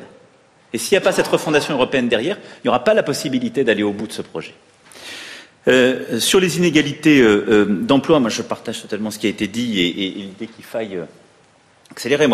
Et ça rejoint la description d'une société statutaire, très sincèrement, que je ne mettrai pas simplement dans la main de l'État pour relier les, deux phénomènes qui ont été évoqués, parce que nous sommes, si je puis dire, d'avant l'État, ce que Diribarne appelait une, société aristocratique égalitaire. C'est-à-dire, on a, la passion de l'égalité comme un, aucun autre pays, mais on la gère par la multiplication des statuts. Tout le monde ici est pour l'égalité à l'école publique, mais tout le monde recherche à placer ses enfants dans le meilleur lycée du coin. Tout le monde va demander une dérogation s'il habite à Paris pour Henri IV ou Louis le Grand. Tout le monde ira chercher, si en province, la meilleure école, c'est l'école euh, sous, euh, sous, contrat du coin. Et tout le monde essaiera d'aller emmener ses enfants vers le système des classes prépa qui est le plus statutaire au monde. Et c'est pas l'État qui veut ça.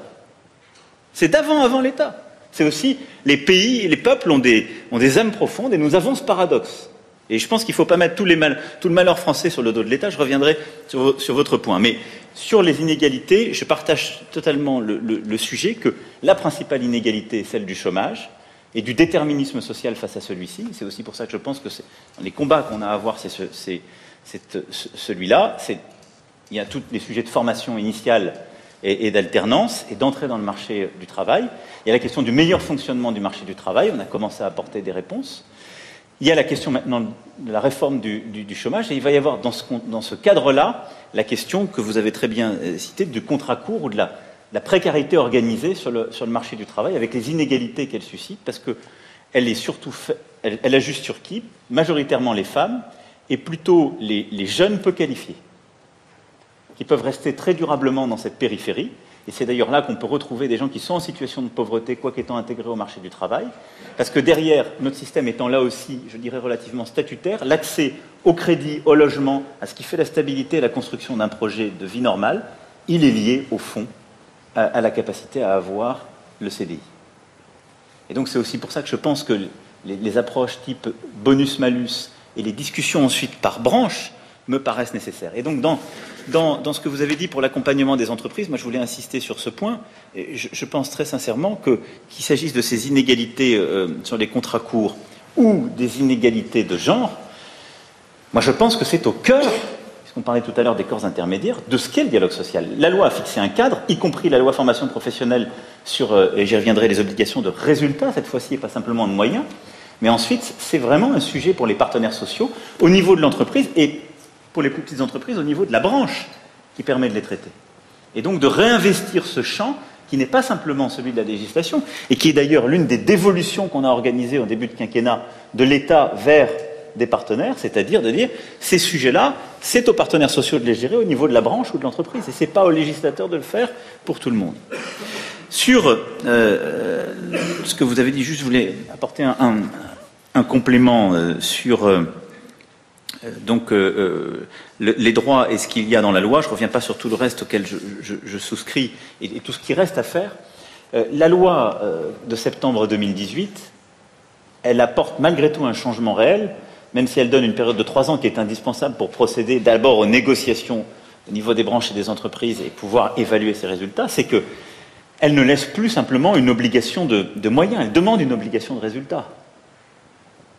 Et elle met en place les moyens de contrôle. Donc c'est du, vrai droit. Ce n'est pas un droit formel, mais on ne dit pas, en quelque sorte, qu'il y a un troc possible. Vous avez simplement, vous devez vous conformer à, à, simplement des moyens à mettre en œuvre. Non, on demande des résultats, mais qui suppose aussi d'avoir des partenaires sociaux qui sont actifs, puisque c'est dans l'intimité de l'entreprise que les vraies inégalités se construisent. On le sait bien, l'inégalité salariale, elle se construit par l'inégalité de promotion au sein de l'entreprise. Au fait que les carrières, sous prétexte qu'on a un congé maternité ou à venir ou réel ne progressent pas de la même manière et que progressivement, subtilement, les vraies inégalités s'installent. Et donc là-dessus, il faut, euh, il faut pouvoir faire vivre justement le dialogue social, mais ce que la loi porte, c'est bien une obligation de résultat pour la première fois, avec des moyens de contrôle y afférents. Sur, j'essaie juste de, par correction de, euh, porter sur, euh, alors, je ne rentrerai pas dans la gilet jaunologie et, la proposition de méthode, mais sur euh, le sujet pauvre classe moyenne, je pense que si on est dans la redéfinition d'un projet de société, justement, l'idée n'est pas d'avoir, de dire on doit traiter toutes les clientèles. Ou alors, le grand impensé de notre discussion, c'est au fond qui finance? Parce que vous l'avez très bien dit, il y a des limites. Ce qui est sûr, c'est que si on veut répondre à tous ces défis, on doit, à un moment donné, soit produire davantage, j'ai cette conviction, je pense qu'on ne peut pas de toute façon financer ces priorités si on ne produit pas davantage et donc si on ne crée pas suffisamment de richesses pour pouvoir les, les redistribuer, faire des choix de redistribution, mais je considère que nous, nous sommes au maximum de deux critères, celui de la fiscalité et celui de la dette. Parce que les deux moyens de me défausser de cette question, ce qu'on fait depuis très longtemps, c'est de dire je vais taxer quelqu'un. Alors on ouvre le chantier des non taxés de la part inconnue qui sont ces grandes entreprises qui ne sont taxées nulle part. Mais ça ne pourra pas aller au bout de, tout ça. Et la dette, on est quasiment à 100% du PIB. Donc ça veut, bien dire qu'on doit repenser des équilibres au sein de la société, des priorités, si, on ne veut pas avoir pour facteur d'ajustement soit la génération à venir, soit considérer que faisant abstraction du fait que nous sommes dans un monde ouvert, on peut décider de, taxer davantage des facteurs qui sont relativement mobiles, comme l'expérience récente nous l'a montré. Néanmoins, moi je crois très profondément, on a proposé un plan pauvreté, donc on n'a pas dit c'est l'un ou l'autre. Euh, je, pense simplement que dans l'approche politique qui est la nôtre, il ne faut pas le poser en alternative. Et, typiquement dans une partie des, des choix, des annonces qui ont pu être faites le 10 décembre, la question de savoir si on traite des personnes qui sont en situation de pauvreté ou euh, dans les classes moyennes se, pose, typiquement la prime d'activité. Comme elle va de 0,5 SMIC à, à, peu près 1,5 SMIC, on touche des gens qui sont de fait en situation de pauvreté quand on, quand on accélère, qu'on l'améliore. Et après, c'est un continuum que vous connaissez euh, infiniment mieux que moi, puisque vous avez euh, aussi participé à tous ces travaux et que vous les nourrissez depuis de nombreuses années, qui ne sont pas que budgétaires. Mais en quelque sorte, je ne veux pas me laisser enfermer dans ce choix mais je pense que le cœur de la réponse des classes moyennes n'est pas budgétaire, il est sur la capacité à avoir un modèle économique où on peut vivre dignement du travail produit sans, euh, aide. Alors sur le mal français et l'État, je, pense que vous, je suis en partie d'accord avec ce que vous dites. Je pense que vous êtes excessif dans les, mots que vous attribuez à l'État parce que, en quelque sorte, vous, vous écrasez tous les mots de la société sur l'État comme cause première. Mais au fond, vous le faites parce que nous avons ceci de spécifique, nous Français, par rapport à beaucoup d'autres pays auxquels on pourrait se comparer. C'est que l'État a fait la nation. Nous ne serions pas la France avec ce contour si l'État n'avait pas fait. Et ça, euh, nous sommes le produit de, ce fait historique. L'État a en effet, en France, sans doute un rôle supérieur, plus important, qui peut paraître plus écrasant que dans beaucoup d'autres pays, parce que c'est l'État qui a fait la nation. Euh, un phénomène qui s'est fait spontanément, d'ailleurs parfois avec des contraintes euh, extrêmes euh, dans notre histoire. Et donc nous sommes malgré tout accrochés à cette histoire et, à, ce fait, avec les paradoxes que j'évoquais tout à l'heure en faisant référence à Diribarne et à cette d'ailleurs paradoxe que vous avez bien, bien repointé. Alors, est-ce qu'il faut moins d'État pour résoudre tout cela? Je pense, Moi j'y suis ouvert et je pense que c'est une partie de la réponse. Mais il faut être lucide sur un point, c'est que nous avons une passion qui est très contraire à cela et une tension internationale qui nous sera un problème. Je m'explique. Nous avons cette passion de l'égalité qu'ont très peu d'autres États. La dévolution, que ce soit vers, le secteur privé, vers la décentralisation, etc., elle crée des inégalités. Et moi, je suis frappé de voir que dans tous les débats que je fais sur le territoire, avec beaucoup de communes, d'élus, il y a une demande de l'État arbitre permanente. Même quand vous avez donné des pouvoirs, les gens disent Attendez, c'est totalement injuste, parce que moi je suis dans une situation beaucoup plus difficile que... Et à ce moment-là, on crée, génie français, ce qu'on appelle la péréquation, qui est le retour de l'État par la fenêtre quand il est sorti par la porte, qui crée, d'ailleurs, qui nourrit la baisse du consentement à l'impôt, parce que les gens n'y comprennent plus rien, c'est qu'on a donné des pouvoirs, des responsabilités. À un moment donné, les gens disent, certes, mais il y a des différences et des injustices, je ne les tolère pas. Et il y a d'ailleurs plutôt un compromis, un consensus social pour dire c'est intolérable, et on remet de l'équilibre. Et qui en remet C'est l'État. Et donc, quelque part, cette agilité que vous réclamez de vos voeux, et, que je partage, on doit la composer avec cette passion de l'égalité qui, elle, demande plus d'État. Et c'est notre grande difficulté française. Beaucoup d'autres pays ne l'ont pas. En même temps, je vois aussi le fait national s'effriter devant des, des bascules. La deuxième chose, vient de l'international, c'est que nous avons aujourd'hui, nous retrouvons un moment de tragique de l'histoire où en effet on a un besoin de cap d'unité à un niveau significatif et sur de plus en plus de sujets, y compris des sujets économiques, technologiques, industriels, c'est au niveau de l'État que ça se choisit. Si je vous disais, je vais donner totalement, la politique économique, elle est totalement au niveau des régions, bah, moi je m'aperçois même au niveau européen, les choix technologiques que nous sommes en train de faire sur la 5G ou ailleurs déterminent notre souveraineté de demain. Et donc il faut passer le couteau au bon endroit, si je puis dire. Mais en tout cas, je, considère que avoir une dévolution du pouvoir sur le territoire, donner plus de latitude, euh, euh, fait partie de la réponse. Et donc moi j'y suis favorable. Je dis juste, parce que vous avez eu, vous avez instruit à charge, je voulais simplement expliquer cette place de l'État compte tenu de notre histoire et, expliquer aussi qu'il y, a une demande d'État un peu paradoxale parce qu'il y a cette passion de l'égalité et qu'il y a un besoin d'État sur le plan international. Sur les trois questions de Gilles Finkelstein, moi je suis très favorable à l'expérimentation. Mais l'expérimentation doit se faire dans un cadre démocratique et pleinement assumé. je m'explique toute forme de revenu universel qui serait euh, sur un débat qui a été discuté dans le cadre de la présidentielle euh, peut se faire simplement à partir du moment où le gouvernement s'engage sur lui-même des expérimentations qu'il va lancer sur un revenu universel d'activité. L'idée de dire on expérimente quelque chose dont la philosophie profonde est totalement différente a été débattue et qui, sur une politique, pour le coup, qui est de la responsabilité de l'État Est-ce qu'on fait vivre ce type de différenciation c'est un vrai sujet qui est euh, démocratique. Donc, je veux simplement, je l'ai expliqué tout à l'heure, part de réponse à, euh, à, Daniel Cohen, mais ça ne veut pas dire qu'il y a un doute sur l'expérimentation. Ça veut juste dire sur, ce sujet-là, et d'ailleurs ne nous trompons pas et ne soyons pas hypocrites entre nous, l'intention même de ceux qui l'ont poussé n'était ni scientifique ni opérationnelle, c'était de revenir sur un autre projet de revenu universel à, fin politique, et je l'entends. Mais j'assume là-dessus de dire il ne peut pas y avoir plusieurs politiques sociales sur ce sujet, parce que de la même manière, d'autres départements, et d'ailleurs ils ont commencé à le faire au même moment, viennent à ce moment-là vers moi et disent Moi je fais expérimenter la suppression totale ou des projets qui étaient en effet débattus par d'autres, je reprends leur terme, contre l'assistanat. Si je commence à faire ça, j'assume non plus l'expérimentation, compte tenu à ce moment-là de la sensibilité et, si je puis dire, du surlignage politique de cette mesure. Mais j'accepte d'avoir plusieurs politiques sociales. Expérimenter, c'est dire, c'est ce qu'on a fait typiquement sur territoire zéro chômeur, pour vous prendre une idée. On l'a expérimenté. J'ai dit, ça, pas de problème, on a le cadre. Ça marche, plan pauvreté, on va plus loin. Toutes celles qui sont candidates, on y va. Mais ça n'est pas une alternative politique qui a été débattue et tranchée démocratiquement, c'est un complément, ce n'était pas le cœur de mes propositions, mais il y a une expérimentation, elle a pris sa place dans la loi, elle marche, on y va. Mais elle est complémentaire, ce n'est pas une alternative. Parce que je pense que l'expérimentation n'a pas pour but de rouvrir les alternatives. Mais donc j'y crois très profondément, et ce qu'on a fait sur beaucoup d'autres sujets comme territoire zéro chômeur le montre.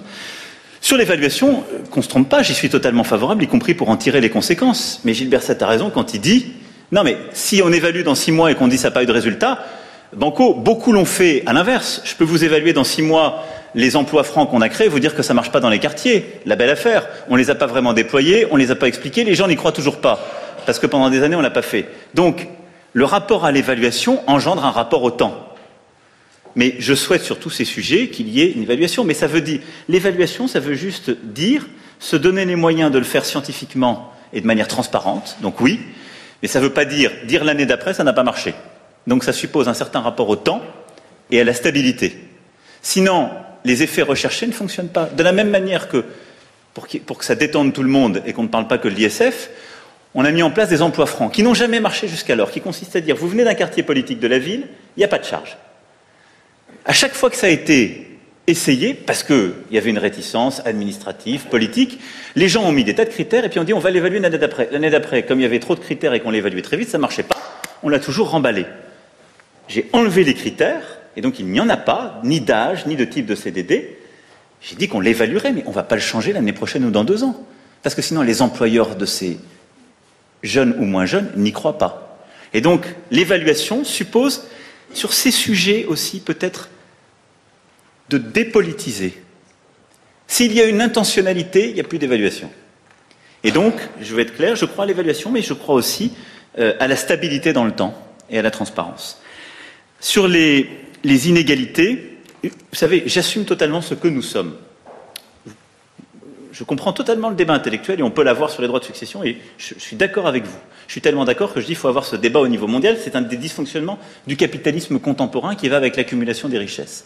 Simplement, de là où je suis, si j'ouvre ce débat politique, j'envoie un message qui tue le reste de la politique que je mène, qui est une politique à la fois d'attractivité et de confiance dans la capacité à investir de manière productive. Et c'est d'autant plus vrai que nous sommes dans un pays de commerçants et de paysans où les gens ont peur pour l'héritage. Quand, euh, successivement, de gauche comme de droite, on a supprimé de la fiscalité sur la succession, et d'ailleurs les ministres de gauche comme de droite euh, pourront vous le dire qui ont mené ces politiques, ils faisaient des sondages et regardaient grand plébiscite des classes les plus populaires, des gens qui ne payaient déjà plus l'impôt sur les successions. Regardez très précisément pourquoi, dans le monde paysan, les gens aujourd'hui acceptent de toucher des retraites qui sont sous le minimum vieillesse. Posez-vous cette question, je me la suis posée.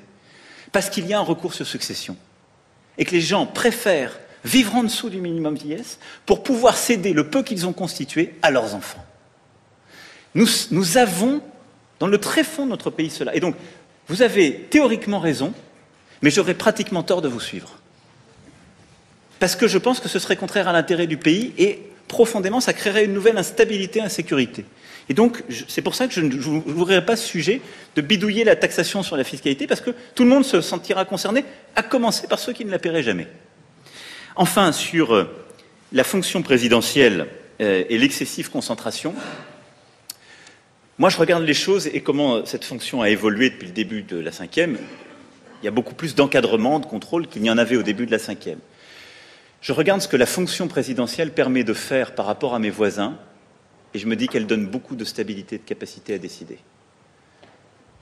Et donc je trouve que nos institutions sont assez solides euh, sur ce sujet-là.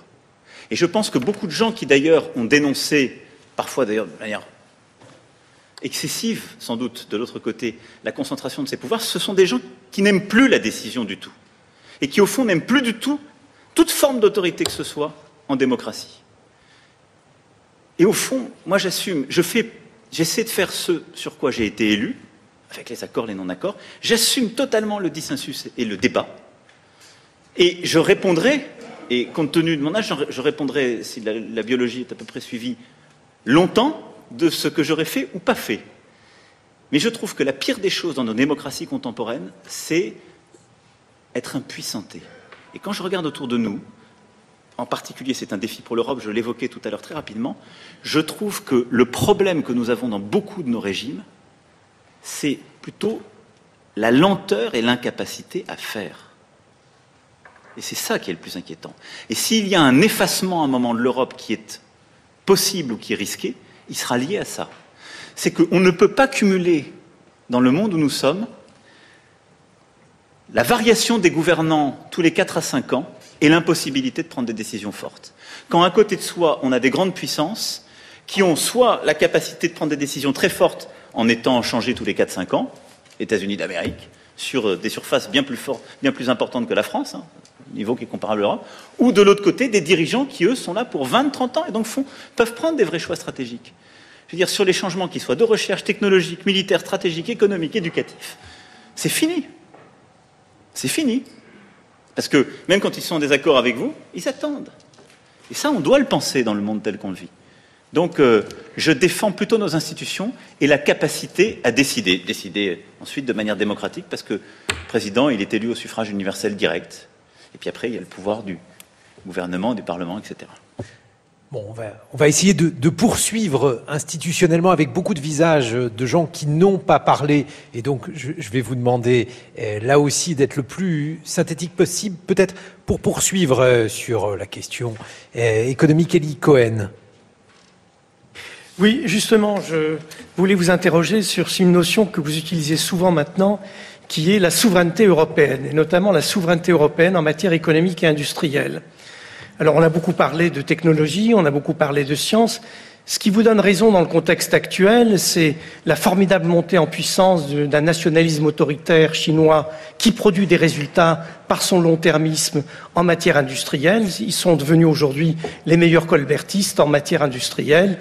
Ils nous ont rattrapés et dépassés dans les systèmes technologiques complexes, aéronautiques, nucléaires, télécoms.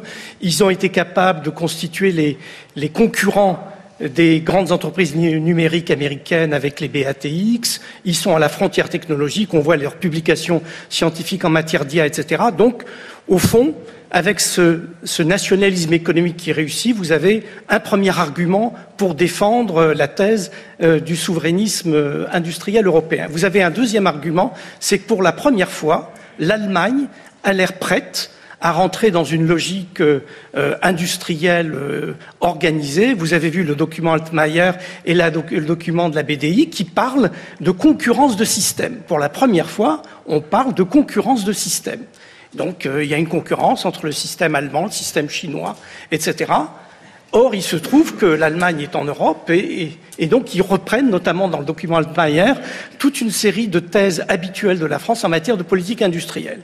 Donc, au fond, le terrain est prêt pour euh, donner un contenu concret à cette souveraineté euh, économique et industrielle européenne. Seulement, au même moment, vous avez dû le voir, à l'occasion du rejet du projet de fusion Alstom-Siemens, Madame Vestager a donné une interview au Financial Times où elle a dit il ne faut pas qu'on se serve du prétexte du rejet de cette fusion pour mettre en péril l'acquis le plus précieux de la construction européenne, qui est la politique de la concurrence.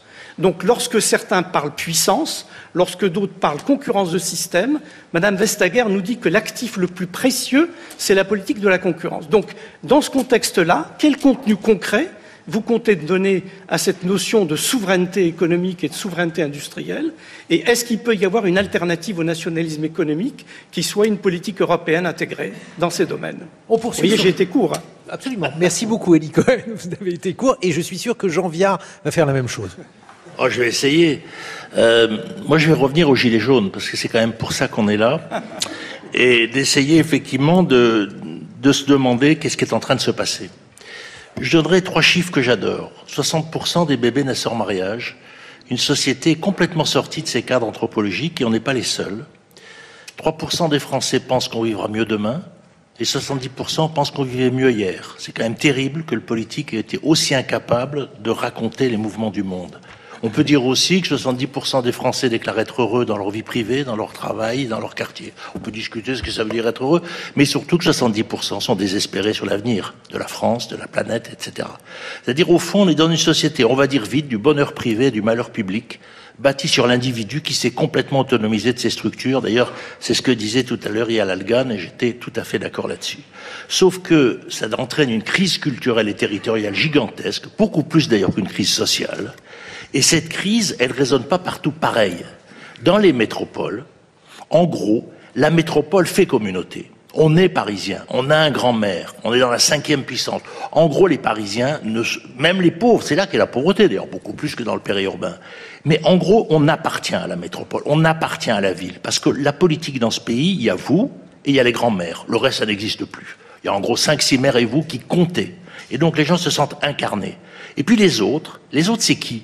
Les autres, c'est les fils de prolos qui sont allés s'acheter une maison dans le périurbain depuis 50 ans c'est eux qui sont en révolte. C'est pas les populations locales traditionnelles. C'est les nouveaux habitants du territoire rural.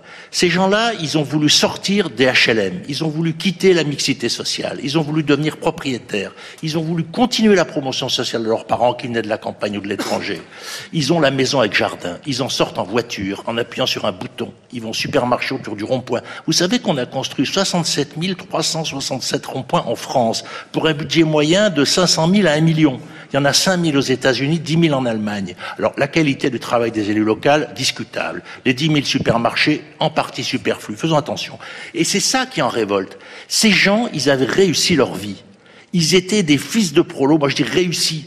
Ils étaient contents, ils étaient biactifs, ils avaient deux diesels, ils avaient la maison Phoenix, ils avaient une vie réussie, ils avaient appris le travail à leurs enfants. C'est la France du travail, du travail du corps, pas du pouce, hein. c'est pas la petite poussette, c'est le corps. Et ces gens-là, d'un coup, leur dit, vous êtes nuls, faut circuler en vélo, faut être écolo. Excusez-moi, Monsieur le Président, vous savez que je vous aime bien, mais enfin vous avez mis du sel dans la plaie, les 80 km heure, le diesel, c'est-à-dire là où il y a un pays qui est en train de se couper en deux, vous avez mis tous les éléments pour faire crier partout. Et, cette rupture, c'est la même que celle qu'il y a avec le Brexit. Londres n'était pas pour, c'est la même qu'il y a aux États-Unis. Trump n'a pas eu de grande ville, etc. On pourrait généraliser. Barcelone n'a pas voté pour le Brexit. Partout, il y a ce conflit entre ces grandes métropoles et autour. Et la question, on va pas être trop long, mais la question, c'est qu'il faut donc avoir une politique pour ce territoire. Or, il n'y en a pas. On leur dit ressembler à la métropole, mais les pauvres choux, ils ne peuvent pas. Ils habitent dans des maisons isolées. Alors, qu'est-ce qu'il faut faire? Il faut se dire comment on construit, j'allais dire, la métropole rurale, c'est-à-dire un mode de vie pour ces territoires. Leur mode de vie, il est périmé. Mais c'est là qu'ils ont investi leur vie. Et donc, effectivement, ils ont la haine. On les voit circuler sur les champs quand on regardait samedi, moi j'étais. D'un côté, il y avait des mecs qui circulaient tout seuls, ils parlaient à personne. Et de l'autre côté, vous avez les manifs écolos. C'était sympa, les gens rigolaient, etc. Il y avait une communauté d'un côté, et de l'autre côté, des individus désespérés. Bon. Vous n'allez pas changer ça tout de suite, vous y êtes pour rien. Mais ça veut dire que, vous êtes pour rien dans l'origine. Après, ne pas en avoir fait une politique, ça c'est un vrai souci. Parce qu'effectivement, il faut repenser la question du territoire Ces gens doivent avoir des grands notables. C'est va être qui Reconnaît les 240 000 personnes qui viennent tous les jours des Hauts-de-France dans cette dans cette, euh, à Paris. 240 000 personnes. Qui les représente Qui défend leurs intérêts Ils n'existent politiquement pas. Bon, simplement pour finir, il y a eu quatre pactes territoriaux dans ce pays. On a fait un grand pacte en 1789, on a partagé les terres agricoles. On a fait un grand pacte avec Jules Ferry, on s'est fiché 500 000 élus locaux, 36 000 communes, et on a dit on va faire une république paysanne enracinée dans des paysans improductifs, mais politiquement républicains. Et on l'a fait, et ils ont fait la guerre. Après, on a un dernier avec De Gaulle. De Gaulle nous a dit l'indépendance alimentaire et sacraliser la beauté. 30% des territoires en parc et 500 000 agriculteurs à la place de 3 millions. Ils l'ont fait. Agriculture chimique, d'accord, mais ils ont fait le boulot. Il faut faire la même chose. Vous devez faire un grand pacte territorial. Il faut sacraliser les terres agricoles. Il faut décider qu'on ne prendra plus un hectare de terre labourable. On prend 1100 hectares par semaine. Il faut ces 1100 hectares les prendre dans le périurbain. Il faut faire exploser le prix du foncier périurbain. Tous ces gens qui ont des pavillons, il faut qu'ils puissent construire une deuxième maison, construire 40 mètres carrés, gagner du pognon sur leur foncier. Il faut déplacer la richesse par le sol. Et ensuite, il faut se demander comment on fait un droit à la métropole pour tout le monde, comment les élèves du Gard ont une cité universitaire dans la grande ville, comment il y a une cité des régions à Paris, comment quand on n'habite pas dans la métropole, on a droit à la métropole, d'un point de vue éducatif, culturel, de santé. Oui, les métropoles, c'est pas que les métropoles, parce que la nouvelle économie n'est pas que dans les métropoles, hein, ne soyons pas caricaturaux, et les métropoles produisent 61% de la richesse pour 40% des actifs. Dire la, la métropole fait vivre la société, contrairement à ce que certains racontent. C'est pas, c'est dans ce sens-là que l'argent circule. Les métropoles sont la source de création de richesse qui produit la, qui finance la solidarité. Mais il faut produire des politiques horizontales sur ce territoire. Il faut en discuter, mais effectivement, il faut donner un droit à la métropole. Il faut sacraliser les terres agricoles, ce qui sera une garantie écologique qu'à long terme, vous croyez que nos enfants pourront se nourrir, vivre en France, s'habiller, produire de l'énergie. Vous avez besoin de donner une garantie écologique de long terme. Je pense que la garantie et la sacralisation des terres agricoles et une réflexion sur le droit à la métropole et qu'il y ait des grands élus périurbains, ça peut permettre de mettre un peu de paix dans cette société. Merci beaucoup, Jean Viard. sur le territoire, Hervé Un, commentaire là aussi synthétique. Oui, tout à fait. Euh, mais je vais. Euh, ce serait un, petit peu différent de ce qu'a dit euh, Jean, Jean, Viard. Je vais repartir du début de, de, la crise. Alors, bien sûr, ça va être long. Non, non, je plaisante.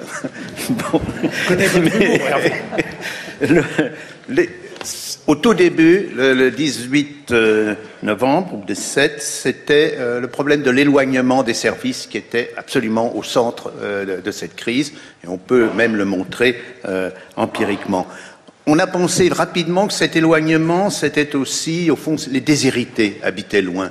Quand on regarde comment, par exemple, le taux de chômage varie avec l'éloignement des métropoles et des grandes villes, euh, il est plutôt un peu plus faible euh, quand on est à plus de 50 ou 60 kilomètres. Même chose pour euh, la proportion de jeunes sans diplôme, même chose, bien encore plus pour la profession, la proportion de familles monoparentales. Autrement dit, le, problème des, des zones éloignées, c'est pas qu'elles soient déshéritées, c'est qu'elles sont loin. Et pour ces zones-là, la voiture était indispensable. Et la voiture a un coût important. Et donc, il y a un véritable problème de voitures au départ. Ensuite, bien sûr, tout ça s'est accumulé, mais au départ, c'était un problème de voiture. On peut aller plus loin, mais euh, ça s'était accumulé sur cette question de, la voiture. Alors, par derrière, euh, se pose une autre question qui est celle liée, qui est euh, comment remédier à cela? Donc, un problème de l'éloignement, c'est la question qu'un très bon géographe français, bien qu'il ait enseigné en Suisse, Jacques Lévy, a appelé la question de la justice spatiale. Autrement dit, ma question, c'est euh, comment est-ce que, euh, quand on prend une décision économique, par exemple, de localisation d'une maternité, est-ce qu'on tient compte, est-ce qu'on peut tenir compte, pas simplement de questions purement médicales ou purement économiques, mais aussi de l'éloignement des, des, usagers C'est ça, une question de justice spatiale. Second point, on a confondu cet éloignement de des services avec la périphérie. Alors ça, c'est devenu un mot magique, le, périphérie. Mais les périphéries sont extrêmement différentes les unes des autres. Euh, quand vous parcourez la France, bon, d'abord cet éloignement, comme vous le savez, c'est plutôt ce qu'on a appelé une diagonale du vide. C'est le terme que lui ont donné les géographes. Mais tout ce qui est loin des villes et qu'on a appelé périphérie, euh, vous avez des cas où les personnes qui sont dans cette périphérie se portent très bien. Prenez le cas de Cholet, par exemple, euh, qui est euh, à la fois loin de Poitiers, loin de Nantes, loin de Angers, oui. Le taux de chômage est faible, l'industrie se développe, euh, se remplace quand euh, il y a des fermetures euh, d'usines. Prenez le cas de Bar-sur-Aube, vous n'avez plus du tout la même chose. Et quand on regarde dans le détail, de ce point de vue-là, je pourrais vous mettre, s'il y avait un écran ici, des, des, cartes détaillées de ce qui se passe en France, et vous verriez que, par exemple, la distribution du chômage des jeunes, ou bien la distribution euh, des, jeunes sans diplôme ou bien celles des familles monoparentales sont euh, extrêmement typées et qu'elles dessinent une France où ces problèmes-là se posent beaucoup plus que dans une autre France. Et cette France où ils se posent beaucoup plus, c'est la France qui vote pour le Front National le plus. Donc il y a là-dedans des conséquences qui sont des conséquences euh, lourdes. Alors, juste pour terminer, pour dire qu'on euh, ne peut pas non plus, par une décision comme cela, euh, par un trait de plume, résoudre des différences qui, quand on les étudie, sont euh, d'ordre historique, d'ordre anthropologique, sont très compliquées. Mais il faut en tenir compte et aussi il faut, je pense, et c'est mes deux petites recommandations, l'une, enfin pas petite, elle est grande, c'est la question de, au fond, c'est de la démocratie locale, c'est comment faire en sorte que les personnes localement puissent avoir un pouvoir de décision et d'autonomie suffisamment grand, parce que les questions qui se posent sont radicalement différentes du point de vue social dans les différentes, entre guillemets, périphéries. Puis la seconde et dernier, dernier point qui m'amène à une toute petite question, c'est euh, que les, euh, la connaissance justement de ces différences de territoire est très importante et de ce point de vue-là, euh, la France n'est pas toujours bien armée, notamment euh, et ça c'est plus personnel, mais pour des équipes autour de moi, on rencontre des difficultés avec l'utilisation de la variable revenu des individus. Ça a l'air euh, euh, pourtant d'être bien connu. Il y a, on le connaît effectivement, les distributions de revenus, mais toujours à un niveau qu'on appelle agrégé et presque jamais au niveau qui est un niveau individuel. Donc, parce qu'il y a des questions liées à la CNIL. Donc ma demande, qui serait très simple ici, ce serait qu'on euh, puisse accéder plus facilement aux revenus, parce que beaucoup de phénomènes de différenciation des territoires reposent euh, ou demandent qu'on prenne en considération à un niveau très fin et personnel les revenus. J'aimerais donner la parole à une géographe qui travaille également euh, sur ces sujets-là, Magali Talandier. Oui, merci euh, euh, de, me donner la parole, en effet, pour parler de géographie, c'est bien. Euh, donc, je voulais insister sur le fait que la géographie compte, mais elle n'explique pas tout. Et donc là, je suis désolée, je pense qu'on a accordé beaucoup trop de place à la lecture géographique pour expliquer le mouvement des Gilets jaunes.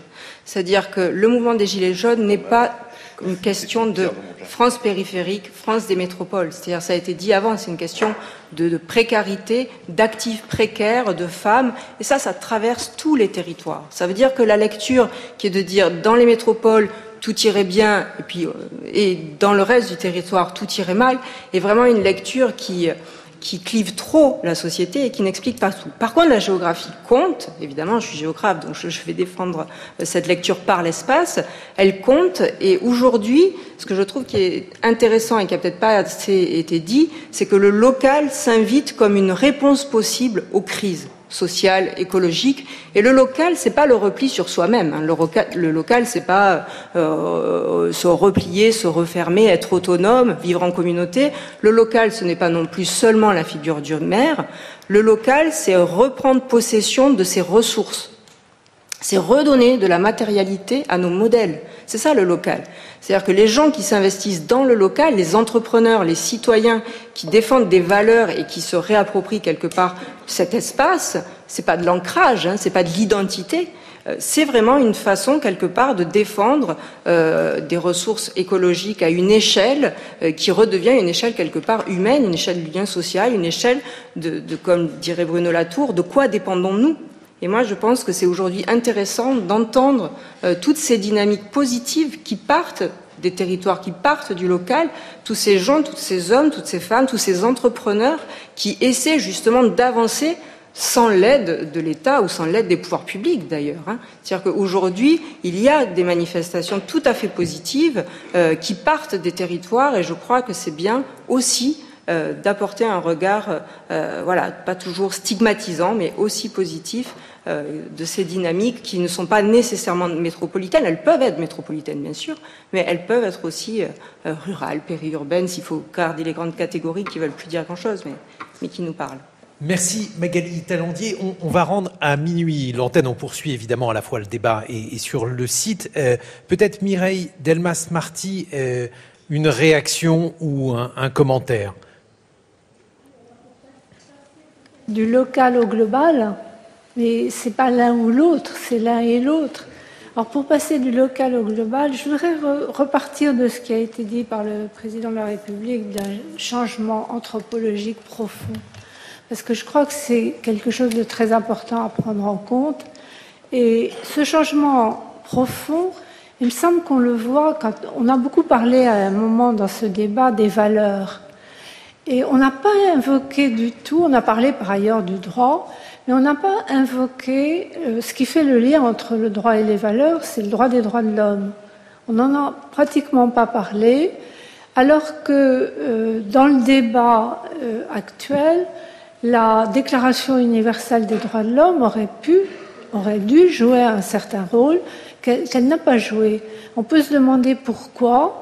Est-ce qu'il y a pas, est-ce qu'il y a une désaffection à l'égard de l'idée d'une sorte d'universalisme des droits de l'homme? C'est pas impossible, mais je crois surtout que nous sommes entrés dans une période, ce que j'appelle avec la métaphore euh, marine que j'aime bien, nous sommes entrés dans le poteau noir. Le poteau noir, vous savez ce que c'est? C'est au milieu des océans, la rencontre des alizés du nord et du sud, vent violent qui se heurtent. Alors soit c'est la paralysie, les, navires, autant des navires à voile, sont encalminés, ou bien alors c'est le naufrage. Et pourquoi est-ce que c'est le naufrage? Parce qu'il y a ce heurte entre des vents contraires. Au, fond, depuis le début de ce débat, nous avons vu rencontrer des vents contraires. Quand on a parlé du climat et des crises sociales, on avait une sorte de conflit euh, sous-jacent qui peut être surmonté, comme les économistes l'ont montré, mais qui, qui doit être surmonté pour arriver à la pacification, parce que les logiques ne sont pas les mêmes. La logique économique est une logique de compétition, c'est une logique de croissance. La logique climatique, c'est une logique de coopération, comme d'ailleurs plus largement tout ce qui concerne l'environnement, et c'est une logique de sobriété. Alors on arrive à les concilier, mais c'est pas du tout évident. On a parlé aussi, euh, dès le début du débat, de cette tension entre liberté et sécurité. Liberté et sécurité euh, sont-ils voués à s'opposer ou est-il possible de les concilier? On a peu parlé euh, au cours de la soirée de la question des migrations du désastre humanitaire actuel des migrations. Là, on aurait encore un autre conflit potentiel entre l'exclusion et l'intégration. Alors, par rapport à, à ces tensions. Marty, excusez-moi, je, vais devoir vous couper. Vous allez reprendre la parole juste après le, top parce que à minuit, je dois rendre l'antenne. Et, euh, Alors on s'arrête au milieu et. On continue sur le web. Je dois juste dire aux auditeurs euh, qu'ils vont pouvoir nous rejoindre sur le, site euh, de France Culture, franceculture.fr. Et évidemment, demain, retrouver la totalité de cet échange en podcast car il est minuit.